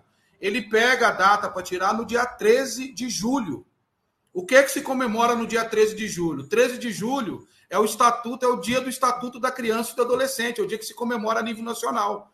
Ah, dá até um spoiler aqui. Por que o dia 13 de julho? Porque 13 de julho, se você pegar e dar 90 dias, quando o estatuto começa a funcionar, vai dar exatamente no dia 12 de outubro, que é o Dia é, Nacional das Crianças. E ele tira, então, essa permissão de uso. Então, isso mostra uma perseguição. Depois, a investida dele em cima de nós, depois de tentarmos tirar, houve uma resistência pacífica. E em 21, já depois, já na terceira vez que ele tenta tirar nós desse espaço público, ele vem tirar nós. Qual é a data exata que ele tenta tirar nós? Ele vai tirar nós exatamente em 21, na Semana da Criança e do Adolescente. Então, mostra uma perseguição direcionada. Quem é os meninos e meninas de rua? É um grupo que é um espaço aqui aberto no centro da cidade para atender a população negra da cidade, criança e adolescente que está na rua, que trabalha, é aqui aberto para pessoas que saem do sistema penitenciário. Nós trabalhamos aqui com filho de pessoas presas, nós trabalhamos com as mulheres da comunidade. A direção do projeto é negra e nós promovemos aqui educação antirracista. Olha que projeto fantástico. Eu, eu me lembro que teve uma campanha é, para é, manter o projeto é, é valendo, manter o projeto, né? É, o Chico Buarque participou, a Daniela Mercury, vários artistas. Deixa, eu até que vou colocar aqui o vídeo do Chico Buarque, só para a gente entender a dimensão e a importância do projeto é, que o Marquinhos coordena. Eu venho aqui trazer meu apoio à campanha de financiamento do projeto Meninos e Meninas de Rua de São Bernardo do Campo, que está ameaçado de despejo depois de 33 anos de serviços no sentido da formação cultural, social e de cidadania de crianças e adolescentes vulneráveis. Muito obrigado. Conto com vocês. Aí foi, foi uma campanha é, de, de, de captação também de para manutenção. Foi bem sucedida, né, Marquinhos? Desculpa, só, só fazer um bate-bola rápido com você antes de voltar aqui para o Carlos. Como é Sim, que foi essa a campanha? A gente é, fez campanha e nesse momento, agora, em outubro, é, nós estamos em eminência novamente de despejo, Conte. Quer dizer, mesmo com a campanha, com a visibilidade, com amplo apoio da classe artística, a classe cultural e social da cidade, é, aqui do Estado, até do Brasil, até internacional, Conde. Nós tivemos apoio da África, tivemos apoio da Europa, tivemos apoio da América do Norte e vários países da América Latina. E mesmo assim, nós estamos em eminência nesse momento de qualquer hora ser despejado. Daqui a então, pouco a você vai explicar ela tem um impacto de sensibilização da opinião pública, mas infelizmente o prefeito, com essa prática que nós vamos detalhar um pouco mais aqui, ele continua insistente em achar que entidades que nem essa não pode ficar com as portas abertas. Daqui a pouco você vai explicar melhor, a gente vai fazer um chamamento aqui também com relação a um projeto aclamado, né? Meninos e Meninas de Rua. Carlos Wellington, deixa eu voltar para sua é, para conversar contigo aqui, que é o seguinte: é, explica para a gente como é que se é, constituiu essa denúncia internacional do prefeito de São Bernardo do Campo. Quem você mobilizou, né? As instâncias jurídicas aí. Explica um pouquinho para a gente como é que funciona isso, a denúncia da ONU, como é que foi que você fez. Você que tomou a iniciativa de fazer tudo isso, né? Isso. É, na, na, na verdade, foi o fórum, né? O Fórum Antirracista de São Bernardo do Campo, né? Do qual o projeto Meninos e de Rua também está inserido também, né? E o início disso, Conde, se dá numa conversa que nós tivemos no final de novembro, com dois homens, homens pretos, né, é, velhos, né, cabe, cabeça, de cabeças brancas e de barbas brancas. É, nada mais, nada menos, Conde, que o Adão e o Milton, dois fundadores, dois homens negros fundadores do MNU. É, nós tivemos uma conversa com eles lá, lá no Quilombo, né, projeto Menino de Rua, nós consideramos espaço lá um quilombo, é, passamos a tarde conversando com eles, narrando o que ocorreu em São Bernardo, Conde, de 2017 até, até aquele momento, do, é, final de novembro de 2021. Quando nós terminamos o, o é, de narrar os acontecimentos, aquilo que nós se lembrávamos e que nós sabíamos, né, tinha coisa ainda, muitas coisas que aconteceram na cidade que nós não sabíamos ainda, ainda estávamos descobrindo. Aí o, o, o Adão e Milton, aqueles dois homens de cabeças brancas e barbas brancas, olharam para a cara do outro e o Adão falou: é, o que ocorre aqui em São Bernardo do Campo é algo muito é, singular. É, São Bernardo do Campo hoje é linha de frente aqui em termos de racismo institucional. Aí o Milton, né, aquele homem negro, alto, forte, chegou e falou: então é aqui que o movimento negro tem que centrar a sua atenção. Então, da conversa com os dois ali, aqueles dois, dois griot, né, dois griot de cabelos brancos, o Milton e o Adão, surgiu a ideia de nós fazermos uma peça jurídica trazendo o máximo de elementos possíveis do que a, a prefeitura tinha praticado, né? do que esse prefeito aí, Orlando Morando, havia praticado na cidade. Sim. Então, nós passamos meses de dezembro de 2021 até maio de 2022 montando um documento. É, a peça jurídica a, a, denunciando a prefeitura de racismo institucional. E a, o, a Uniafro, né, a Uniafro, o Instituto Pere, Peregum e o MNU estiveram com a gente nessa. Sem eles, nós não teríamos conseguido fazer esse documento. Então, nós, no dia 24 de maio de 2022, entregamos no Ministério Público esse documento. E nesse ano agora, em maio, um ano depois, é, a Regina do MNU, né, outra griot, que foi muito importante nessa luta nossa. Wellington, só colocar o, o Adão e o Milton aqui para o pessoal ver. O Adão é esse aqui mesmo, né? P pode ligar seu microfone aí. Sim, aí é o, é esse mesmo. É, é esse é o griot, é esse o griot, é esse o griot. Esse é o griot, é o, é o Milton que eu já entrevistei aqui algumas vezes, dá para ver até a Regina aqui, a esposa dele aqui embaixo, Isso. e o Adão. Só para o pessoal saber, porque você descreveu tão bem aqui os dois, eu queria que o pessoal visse aí. Desculpa, pode continuar, Sim. querido. Não, tranquilo. Então, em maio, né, nossa, essa nossa criou aí, importantíssima, Regina, esteve em Nova York, numa conferência sobre racismo e antirracismo. Foi também com ela a jovem Fabiola, né, uma cientista social formada pela Fundação Santo André, da Uneafro, daqui de São Bernardo do Campo, foi com ela também. Então, é, é, elas protocolaram lá, aproveitaram que estava em Nova York, no evento sobre racismo e antirracismo, e protocolaram lá na ONU a denúncia de racismo institucional, a denúncia que tinha sido feita no Ministério Público contra esse prefeito aí. E também teve uma conferência sobre a. Houve uma conferência também, é, o MNU também esteve numa conferência da OEA, da OEA é, em junho desse ano, e protocolaram também, nessa conferência, a denúncia na OEA. E a, a companheira, a irmã, a irmã Neia, do projeto Menino de Rua, uma das coordenadoras do projeto de rua, esteve na Alemanha, na Alemanha e é, conversou com o ministro de Relações Exteriores da Alemanha, que ficou bastante impactado, bastante impressionado o relato da, da NEA sobre as práticas né, de racismo do prefeito aqui em São Bernardo do Campo. Ficou bastante e ficou, inclusive, de fazer uma visita em São Bernardo do Campo, já que existem empresas multinacionais aqui, né? Existem empresas alemãs aqui da cidade, e eles não são muito simpáticos a, a, a ter um gestor da cidade, né? Com práticas parecidas com que lá o Bigodudo fez lá na, na Alemanha, lá, na década de 30 e de 40 lá, né? Foram feitos lá. No, no, na Alemanha não são muito simpáticos para isso. Então, foi assim que foi feita as denúncias, fizemos as denúncias aí. As denúncias nacionais. Começou com o Ministério Público, então, pelo que eu pude entender aqui, né? E aí foi levada para instâncias internacionais. É, chocante essa história. Eu acho que de, de, depois, na sequência, eu vou te perguntar sobre é, se você tem feito alguma interlocução com a Câmara Municipal de São Bernardo do Campo, que é um caso de tirar o prefeito, acho que é um caso de né, impeachment, de votar alguma coisa nesse sentido, porque é um crime grave, né? Crime de racismo, e me parece que está amplamente comprovado e explícito aqui. Marquinhos Souza, vou voltar para você. Primeiro dizer assim, é um prazer tão grande conversar com vocês dois aqui, duas lideranças assim importantes, né, do, do direito da, né, da, da, pessoa negra, é, do, dos mais pobres. São Bernardo do Campo, uma cidade que também é um, é, é, é uma referência para o Brasil, é de lá que veio o presidente Lula, né, da, do seu trabalho e tudo mais, é uma referência muito forte, uma cidade importante do país.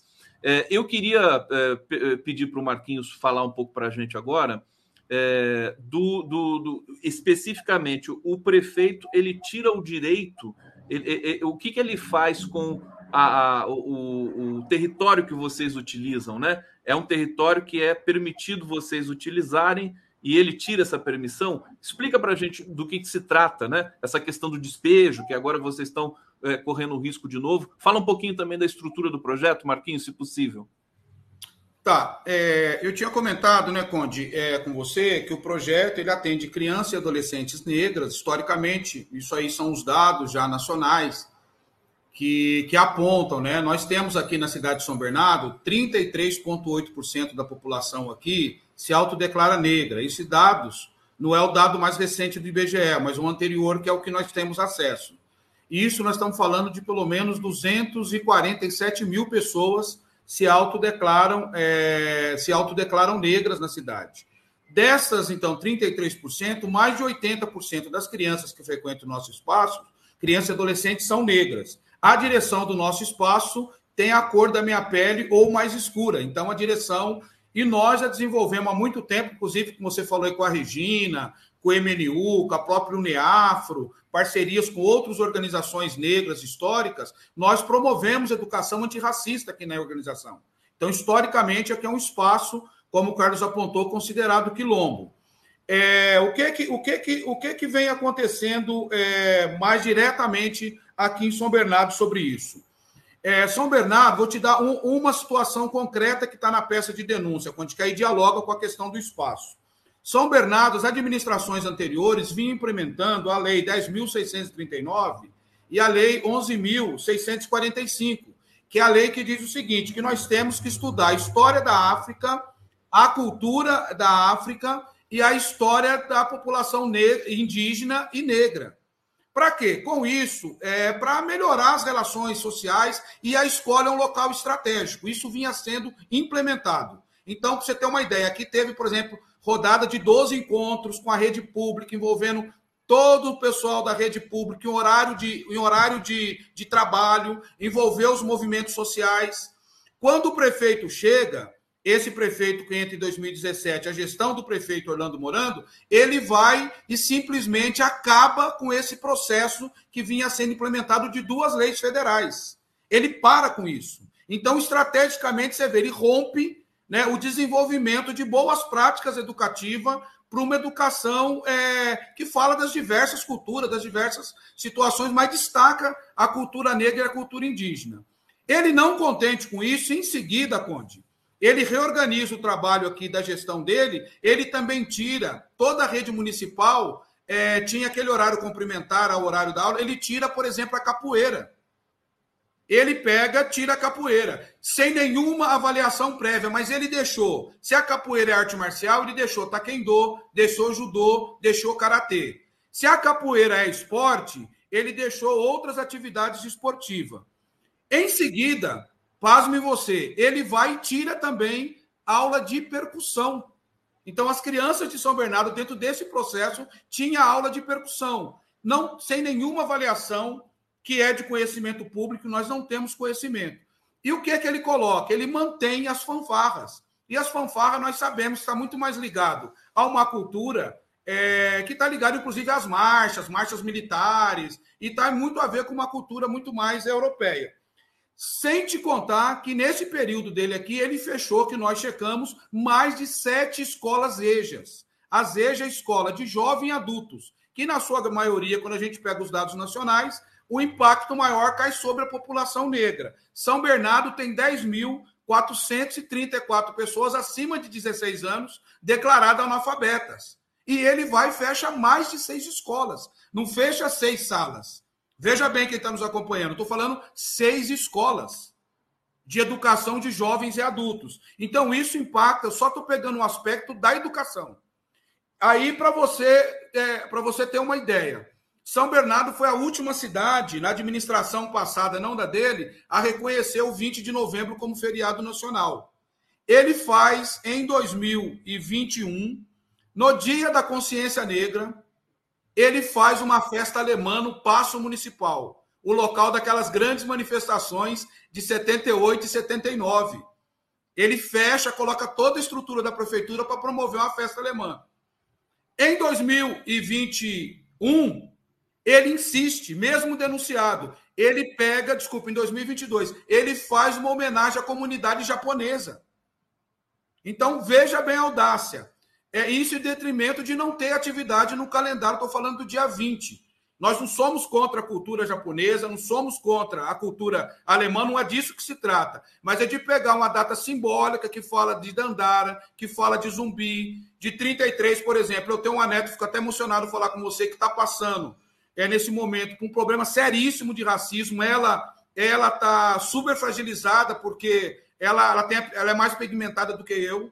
Então, nós estamos falando de 247 mil, um terço da cidade não pode ter uma homenagem no dia 20 de novembro, porque o prefeito é, faz festa alemã e festa japonesa, dois é. anos seguidos. Então, esse é um dos aspectos né, que nós caracterizamos como prática sistemática de racismo institucional. Ou seja, ele vai desenvolvendo, né, a partir das instituições, a partir da estrutura e do poder político dele, ele breca processos que estavam acontecendo e valoriza determinadas atividades no momento de você festejar, de denunciar, de você dar voz, de você trazer o imaginário que é importante na identidade negra do 20 de novembro, que é a data de Zumbi do Palmares e Dandara. Olha, eu estou pasmo aqui, eu, eu, eu, tinha lido as matérias que vocês tinham me mandado, mas ouvi de vocês o que está acontecendo em São Bernardo do Campo, assim, pessoa presente, olho no olho, é algo realmente que choca demais. Eu quero aqui potencializar essa denúncia, pedir para todo mundo que está nos assistindo aqui é, também espalharem, comunicarem, compartilharem essa discussão, esse, esse debate, porque, sinceramente, é, é, é uma, é uma provocação, é um cinismo, né?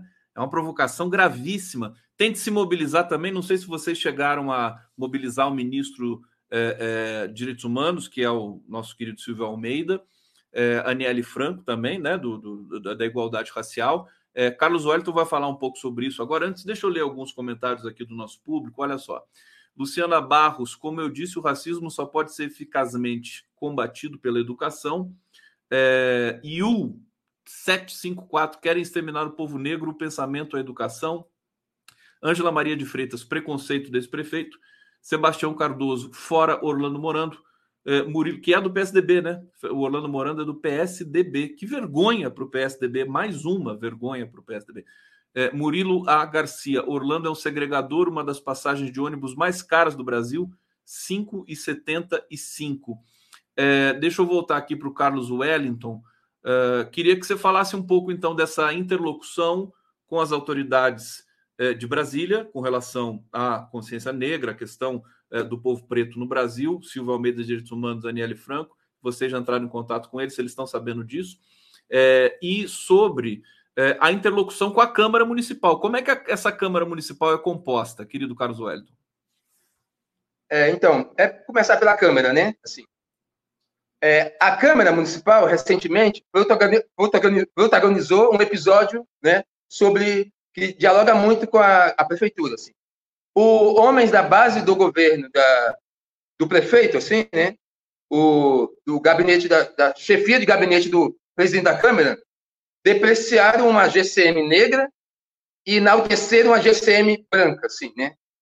É, isso foi capa do jornal, do maior jornal daqui do, da região das sete cidades, do Diário do Grande ABC. A, a, a, GCM negra teve sua imagem depreciada e a GCM branca teve sua imagem é, é, né, enaltecida é, durante a folga da GCM negra. Assim, é, o, isso veio da base, da, da base aliada, né, da, da, chefia de gabinete do presidente da Câmara. Isso reflete mais ou menos o que, que é essa Câmara também. E também é o seguinte: após, de, depois de ser denunciado na ONU, na ONU, o prefeito que é, demoliu um teatro de um céu, esse prefeito aí demoliu um teatro de um céu e um bairro composto de apartamentozinhos CDHU, é, de população nordestina e negra, e demoliu o Teatro do Céu de lá. É, o nome do bairro é Três Marias.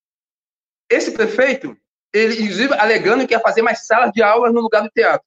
E agora, meses atrás agora, ele começou a fechar salas de aulas na periferia. E ele demoliu o teatro alegando, mesmo, é, não, é, não é desculpa demolir um teatro, não, tem, não é desculpa nenhuma, mas qualquer jeito ele alegou que iria fazer mais salas de aulas. Aí, agora ele está fechando salas de aulas na periferia. Assim. Então, esse mesmo prefeito aí que, que demoliu esse teatro também despejou uma igreja de matriz africana, despejou uma igreja de matriz africana, e também despejou um Alcoólicos Anônimos, que completava 40 anos, que completou 40 anos em um bairro de mais de 50 mil habitantes, e despejou Alcoólicos Anônimos. Esse prefeito começou a, a querer assinar leis aí é, antirracista, é, antirracista. Ele fez uma lei é que quem cometer racismo em estádio vai levar uma multa de 15 mil, é, de 5 mil a 15 mil. Só que nós nunca vimos aqui, nós, nós nunca vimos um caso de racismo em estádio de futebol. Mas ele aprovou uma lei, começou então a aprovar leis aí.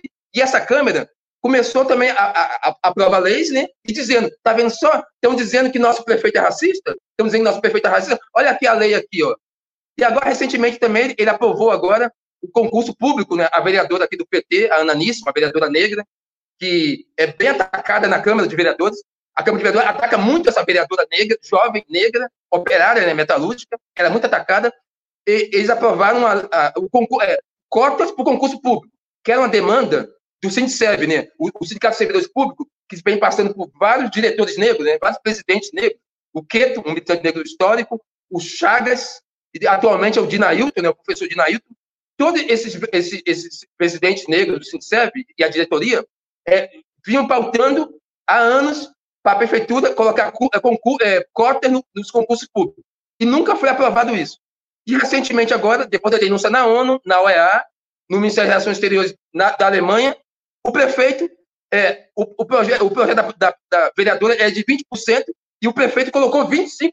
Esse prefeito aí que, que fez festa alemã, né? No dia da consciência negra, festa alemã no Paço Municipal, ele aprovou as, as cotas de 25% nos concursos públicos. E também vai dizer, Conde, aqui, que cestas básicas estragaram em um depósito da prefeitura. Quando? Durante a pandemia. Isso foi matéria do, da, da, da, capa de jornal do Diário do NPC. Essa prefeitura deixou cesta básica estragar. E também, essa prefeitura, Conde, foi a única prefeitura do Brasil a demolir casas, derrubar casas na periferia de população preta e nordestina durante a pandemia. Isso mesmo, vou repetir. A única prefeitura no Brasil a passar por cima da liminar do STF. Ele alegava que as pessoas estavam em área de risco ou a casa estava em situação de risco. Alegou cinicamente isso, para poder demolir casas também. E, e, houve, é, e desde 2017, desde 2017, essa prefeitura vem demolindo casas da população na periferia. Inclusive, me chamou muita atenção uma das, das demolições que ocorreu na véspera de, de Natal de 2018. Na véspera de Natal, uma comunidade que estava há 30 anos na beira da Anchieta, 30 anos, foi demolida, foi removido, foi tiveram suas casas demolidas com a, apenas com auxílio aluguel de 315 reais na véspera de Natal de 2018. Essa prefeitura fez isso. Então, a situação é essa. E sobre a Aniele Franco e Silvio de Almeida, nós estamos aguardando né, o Ministério, de Relações, Ministério da Igualdade Racial e o Ministério de Direitos Humanos se posicionarem em relação à situação aqui. Eles já foram, é, de alguma forma, pessoas ele, é, que têm relação com a gente já chegaram neles aí, nós estamos aguardando. Eu vou fazer um apelo aqui, né, para o Silvio Almeida, para a Aniele Franco, vou reforçar muito isso, porque é uma situação é, absolutamente é, é, inaceitável está acontecendo em São Bernardo do Campo. A indignação do Carlos Wellington aqui é, é toda a nossa indignação. Eu fico assim é, até orgulhoso de receber o Carlos Wellington aqui e também o Marquinhos, para a gente ter a dimensão do que está acontecendo ali. A gente vê na sua fala, o Carlos, você está sofrendo muito com tudo isso, né? Também, né? Você vê as pessoas dos lados, os projetos sendo é, encerrados, quer dizer, toda a política de educação sendo desmantelada. Isso é uma coisa é, descontrolada, né? Então, apelo aqui ao, ao ministro Silvio Almeida e também à ministra Aniele Franco, que eles estão muito focados também em combater esses focos terríveis de racismo no Brasil e de violação de direitos humanos. Marquinhos, é, deixa eu passar para você. Acho que chegou comentários aqui também. Deixa eu pegar comentários antes de passar aqui. Deixa eu ver. A Câmara Municipal de São Bernardo do Campo tem 25 funcionários do prefeito. Não temos vereadores. Está aqui dizendo que é uma Câmara capturada, né? Uh, e aí se torna mais difícil ainda. Gilmar Ortiz de Souza, que é um fenômeno também comum no Brasil todo, né? Vamos combinar aqui.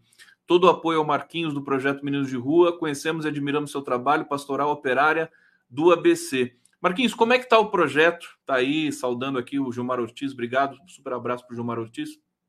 Como é que está o projeto nesse momento? Como é que vocês estão fazendo para se manter?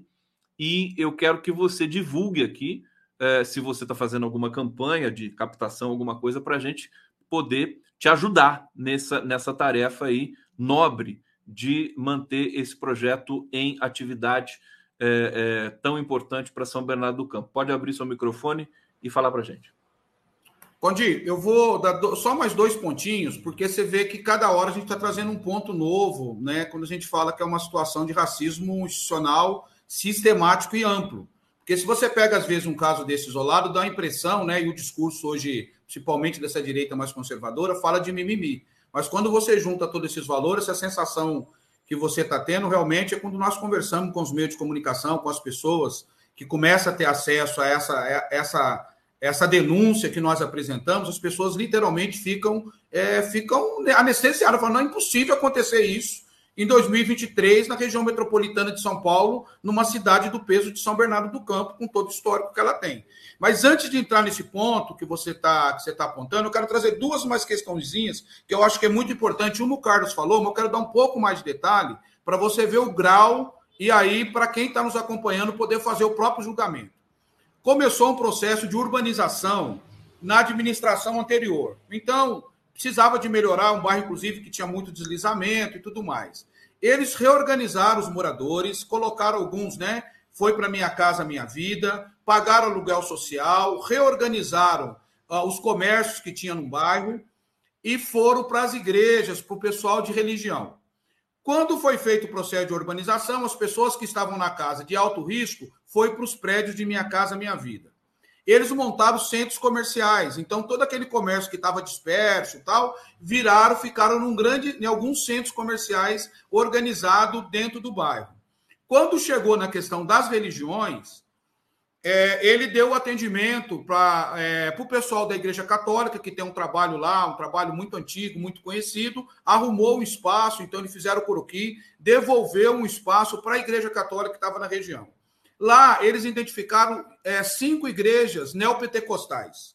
Todas as igrejas neopentecostais pegaram de volta um pedaço do espaço para construir isso através de reuniões, através de documentação, tudo certinho, com todos eles.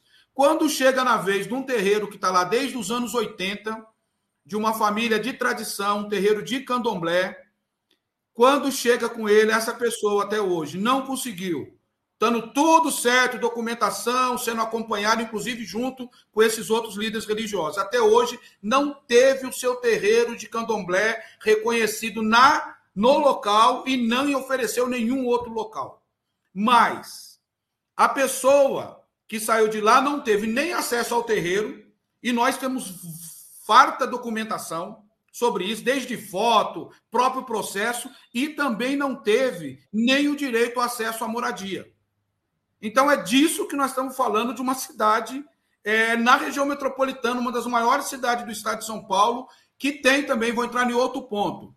Não aparece, mas nós fomos buscar no Fórum Brasileiro de Segurança Pública. São Bernardo do Campo implementou uma, um, uma atividade chama Comando de Operações Integradas, que junta Polícia Civil, Polícia Militar e GCM. É, bom, nós tivemos acesso aos dados do Fórum Brasileiro e aponta São Bernardo a terceira cidade de maior letalidade é, praticado pelas forças de segurança pública. Esse aqui é uma denúncia. Nós temos que saber quem é que está morrendo, quais são as condições. Não estamos fazendo pré-julgamento, mas que é, há uma necessidade de transparência. Porque nós sabemos nos dados nacionais quem é as pessoas é, que são, são vítimas, muitas vezes, da bala perdida, das ações é, sem planejamento das forças de segurança pública. São Bernardo fica em terceiro lugar. E, pasmem, tem uma batalha aqui muito conhecida, quando chama Batalha da Matrix.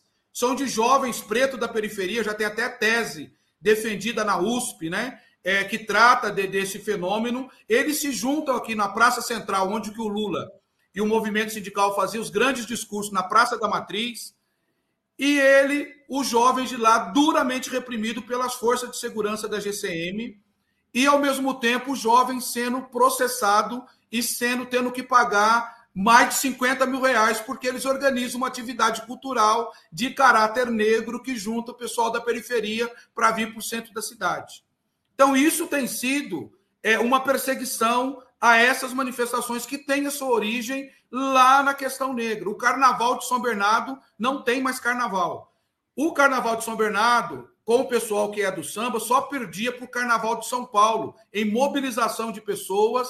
E a origem do carnaval de São Bernardo está ligada a uma escola de samba que chama Rosas Negras, que é de uma senhora que hoje não está mais entre nós, que tem origem também no terreiro de Candomblé.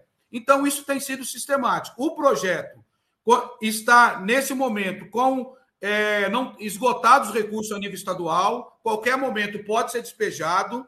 Nós desenvolvemos atividade de caráter cultural, por exemplo, samba rock, gafieira, é, percussão. Nós temos também uma parceria aqui com natação, uma academia de natação para crianças.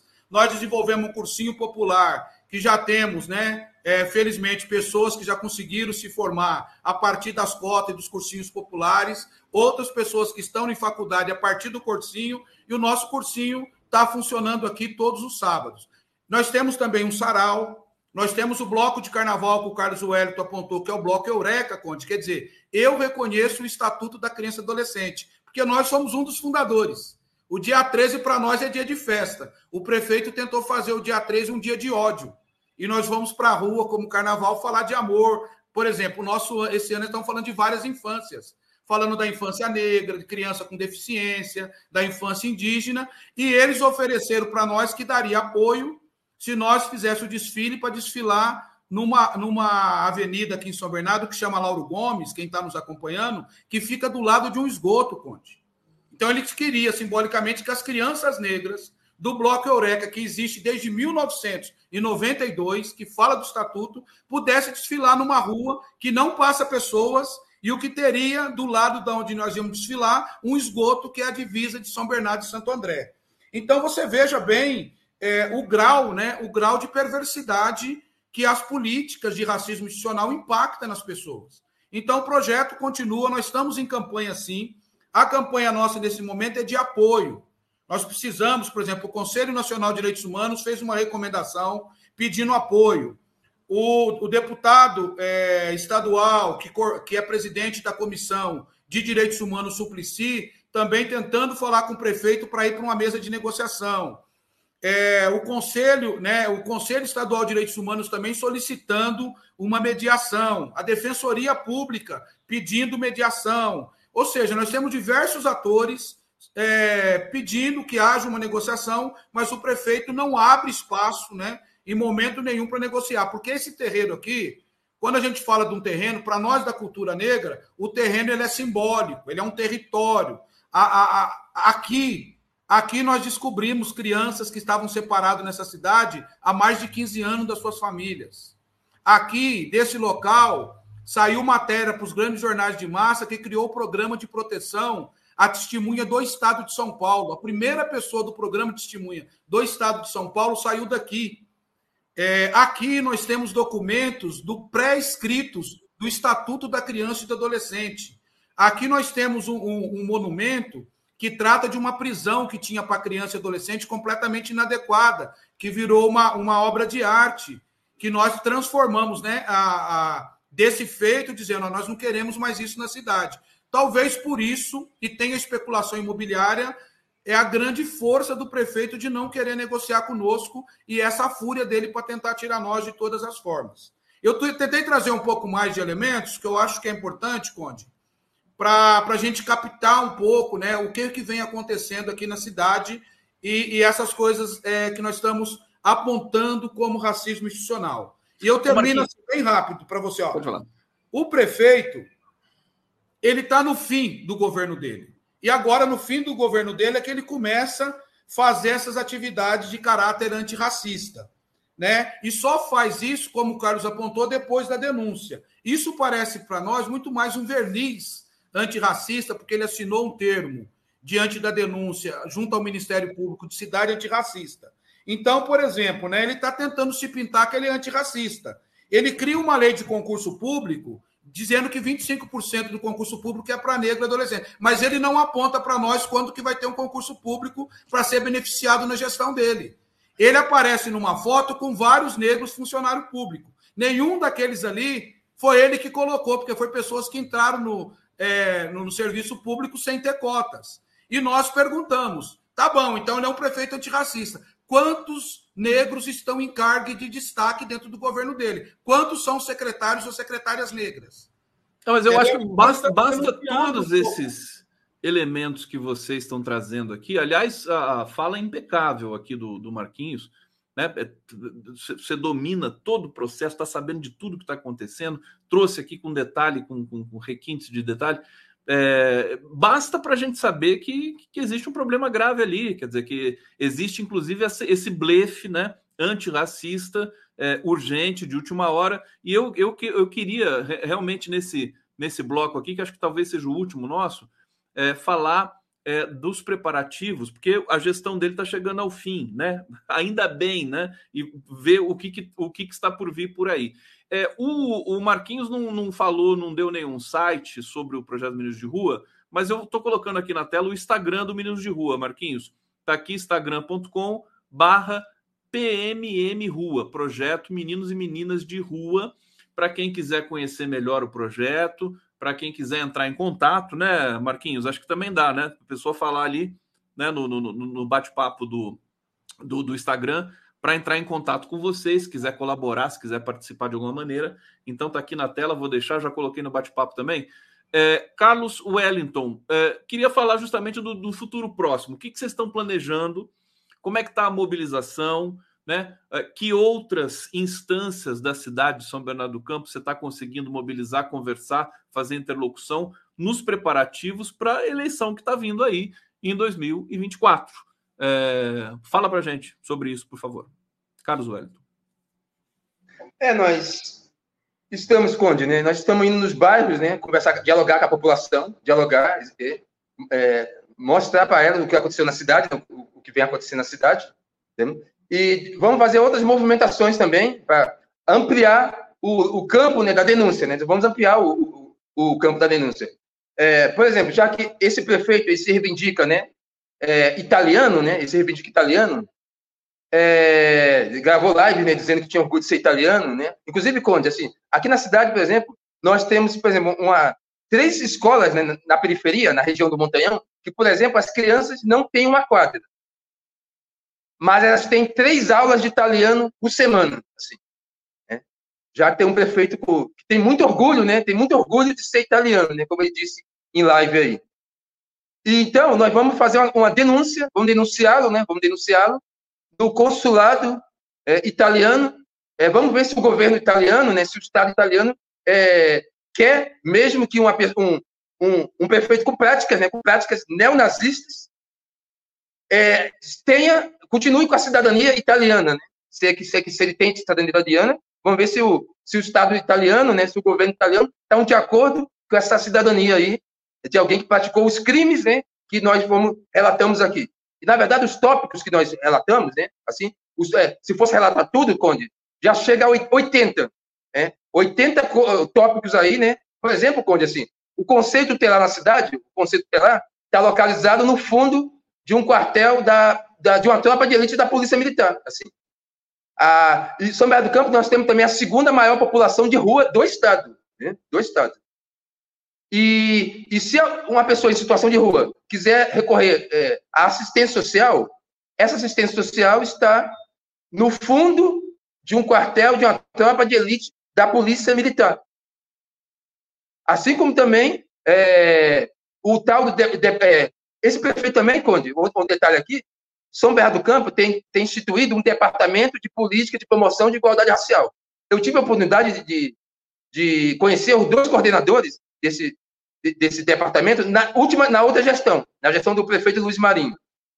Esse prefeito levou do dia 1 de janeiro de 2017, quando ele assumiu a prefeitura, Conde, até 2022 para nomear alguém para esse departamento de políticas de, de, promoção de igualdade racial e combate ao racismo. Isso mesmo, levou cinco anos para nomear alguém. E esse departamento está também no fundo de um quartel de uma tropa de elite da Polícia Militar. É, hoje, alguém em São Bernardo do Campo quiser procurar assistência social, vai encontrar no fundo de um quartel de uma tropa de elite da Polícia Militar.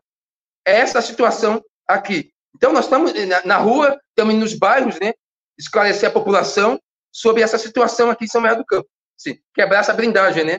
Assim, um, um jornal que tem sido aliado, um maior jornal aqui da, do ABC, vem divulgando a denúncia, né? Vem divulgando a, denúncia em cima desse prefeito aí, né? Inclusive, a, a, o, em um editorial dele, foi, o título foi Vergonha Internacional. Em outro editorial referente ao Quilombo Projeto de Rua, foi o título Crueldade, né? Crueldade para definir essa tentativa de despejar o projeto Meninos e Meninas de Rua. Assim. Então é isso, nós estamos divulgando, né, nos bairros para divulgar a denúncia. E também há uma campanha internacional, Conde, há uma campanha, tem chegado vídeos né, do Equador, de solidariedade, vídeos do Peru, da Argentina, do Chile, do Paraguai, é, de entidades, né? Entidades da, do, da, da infância, da adolescente e de personalidades aí. Então tem chegado apoio de vários lugares aí é, em relação ao, ao, que ocorre em São Bernardo do Campo. Então é isso, assim, né? Então nós, nós seguimos, vamos seguir na luta, né, contra o racismo, como diz a Angela existe, o, o é, meu querido Carlos Wellington, tem algum nome, tem alguma pessoa que está se apresentando para, digamos, para essa disputa a prefeito? Vocês estão conversando sobre isso com o partido político? Alguma coisa nesse sentido? É, no, é o, o, campo progressista tem o, o campo progressista, né? Tá articulando o nome, né? Vem articulando o nome aí, o campo progressista, né? Que, né? Você não vai ver uma, uma coisa dessa aí, um absurdo desse, né? Um, um neonazista, né? No campo progressista, você não vai ver alguém, um supremacista branco, né? No, no campo progressista. Então, o campo progressista está se articulando para ter um nome, né? Para ter um nome para as eleições da, do ano que vem, né? Que não dá, tem que tirar né? É preciso tirar essa, essa tropa aí que vai, vai, não parece, não difere nada do regime do apartheid, né? Que o Nelson Mandela e o Steve Biko enfrentaram na África do Sul. Assim, tem um monte de coisa aí que é muito parecido, se for ler. É muito parecido. Eu me lembrei, me lembrei. É, é um apartheid, do... inclusive, o transporte de ônibus também, assim, assim. A questão do transporte do ônibus é muito emblemática, Conde. Hoje, para você ir para a capital, é mais barato ir para a capital do que circular dentro da cidade. E para cidades vizinhas, a passagem é mais barata, é quase um real mais barato a passagem de ônibus, do ônibus, ônibus intermunicipal do ônibus municipal. Ou seja, é um verdadeiro apartheid por parte da, do prefeito, que em campanha disse que ia devolver São Bernardo para São Bernardenses. Em campanha, falou isso, né? Olha, eu estou assim, estômago embrulhado com, com essa história. Ontem a gente já teve essa notícia terrível do, da execução dos médicos ali num crime que não se sabe ainda se é ou não político, é, que deixa a gente num momento de fragilidade, mas ao mesmo tempo de muita indignação. E essa história e esse relato que vocês estão trazendo aqui hoje também me deixam nesse grau de indignação no último, no, no último patamar. Eu vou, eu vou passar é, para o Marquinhos para a gente encerrar aqui.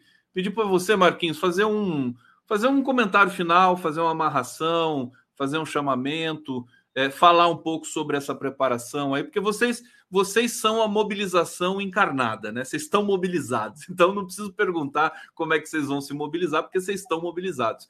Agora, planejamentos, né? Para o próximo momento, para a disputa eleitoral, a, a, despeito de todo o processo que corre na justiça e de tudo que corre em termos de denúncia aí contra é, os, o, o comportamento racista desse prefeito de São Bernardo do Campo. Marquinhos Souza. Obrigado, Conde. É, a gente agradece aqui a oportunidade de poder colocar um pouquinho aqui para esse público amplo, que é o 247, no seu programa especial. É, para nós, é, um pouco do Instagram, né? A gente também está lá no Twitter com o mesmo, com o mesmo nome, no Facebook, Projeto Meninos e Meninas de Rua. Então, lá pela bio, vocês vão conseguir ver campanhas que nós estamos fazendo, desde que quiserem dar apoio. É, lá tem muita informação das coisas que nós fazemos com as crianças e adolescentes, porque aqui é o primeiro centro popular de direitos humanos do ABC. Né? Então, aqui é um centro popular vinculado aos direitos humanos de denúncia. Nesse momento, agora, daqui exatamente a, a 15 minutos, o Bloco Eureka, que é o Bloco Reconhecido da está lá em Sapopemba. Vamos fazer um desfile lá na Avenida Sapopemba com mais de duas mil crianças. Né? Estamos lá na rua trazendo as várias infâncias. É, Para fazer, eu acho que a amarração, o que, é que nós temos também de coisa concreta? É, nós vamos ter uma audiência pública na LESP de São Paulo, então é importante que o pessoal acompanhe. Ah, e tem também, né? É, o fórum, né? O Fórum Antirracista de São Bernardo, que está aí com a sua. Está aí no Instagram também, que pode ser acompanhado, lá vai pegar todas as informações.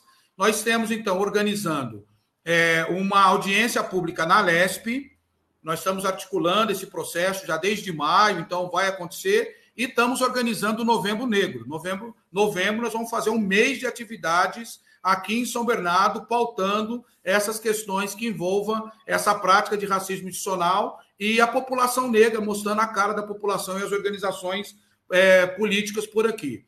O nosso desafio é, realmente é que isso não pode cair no esquecimento de novo, nós estamos aqui a qualquer momento né, com uma ordem de despejo, porque esgotou os recursos a nível, a nível estadual, mas nós sabemos que no momento histórico de que lado que nós estamos nessa luta. Né? E aqui nós não estamos, é, vale a pena é, ressaltar que nós trabalhamos com criança. Nós estamos tendo um prejuízo no atendimento porque nós fomos obrigados a mobilizar por uma resistência quando nós gostaríamos de gastar energia para dizer da nossa pedagogia antirracista, valorizar a educação do Paulo Freire, falar daqui né, das mães, né, que são arrimo, muitas vezes elas porta-vozes da comunidade que levam seus filhos com muita dificuldade fazendo visita aí no fundão de São Paulo, no interior de São Paulo, para estar tá visitando o seu parente querido. Nós queremos trazer aqui do impacto que tem do encarceramento na vida da criança e dos adolescentes. Nós queríamos estar aqui é, participando e dizendo: olha, São Bernardo está é, tá dando um passo importante porque está devolvendo, né? Está tendo uma reparação e devolve. Eu estou acompanhando bem de perto, Conde, o impacto do racismo nessa família que é de terreiro de candomblé. A menina chegou a falar para mim, a moça, numa das lives nossas que nós fizemos no Facebook, ela falou: a maior racismo que eu tive, porque quando você tira um terreiro que foi feito um axé ali, que tem um símbolo, e você remove isso e não reconhece, isso tem um impacto no psique, né, na força das pessoas, nas motivações para as pessoas conseguirem a tocar suas vidas muito forte. Então eu encerro aqui agradecendo de novo a oportunidade. Eu acho que a amarração, infelizmente, São Bernardo tem muita coisa que é genérica do que está acontecendo aqui, acontece em muitas cidades. Mas tem coisas que é tipicamente que vem acontecendo nessa gestão. E para isso não tem jeito. Nós temos que dar um recado político, social e antirracista que nós estamos fazendo, mas temos que dar uma resposta eleitoral também. Precisamos que tenha um governo é, progressista, retomar de novo as rédeas dessa cidade e que priorize de fato o enfrentamento do racismo, porque as marcas do racismo são profundas. Esse legado de acabar com o estudo que estava tendo de África aqui, como um prefeito pode reparar isso?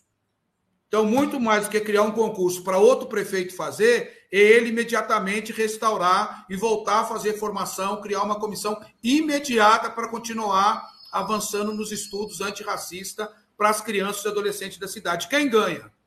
É a sociedade. Quem ganha é o povo brasileiro. Quem ganha é a democracia. Quem ganha é a justiça social. Forte abraço, Conde. Obrigado pela oportunidade, irmão. Marquinhos Souza, olha só a qualidade desses dois interlocutores aqui conosco hoje no Giro das Onze. Carlos Wellington, parabéns pelo trabalho de vocês. Eu estou aqui é, também emocionado pela, pela, pela luta que vocês travam aqui em São Bernardo do Campo. A Regina Santos está dizendo aqui, acho que é a Regina, a esposa do, do, do Milton. Conde, obrigado, companheiro, pela sua parceria sempre. Tomara que seja, estou com saudade de vocês para a gente fazer mais um barulho aqui nas nossas transmissões. Agradecer a todos que acompanharam aqui o Giro das Onze. Sexta-feira, sextou.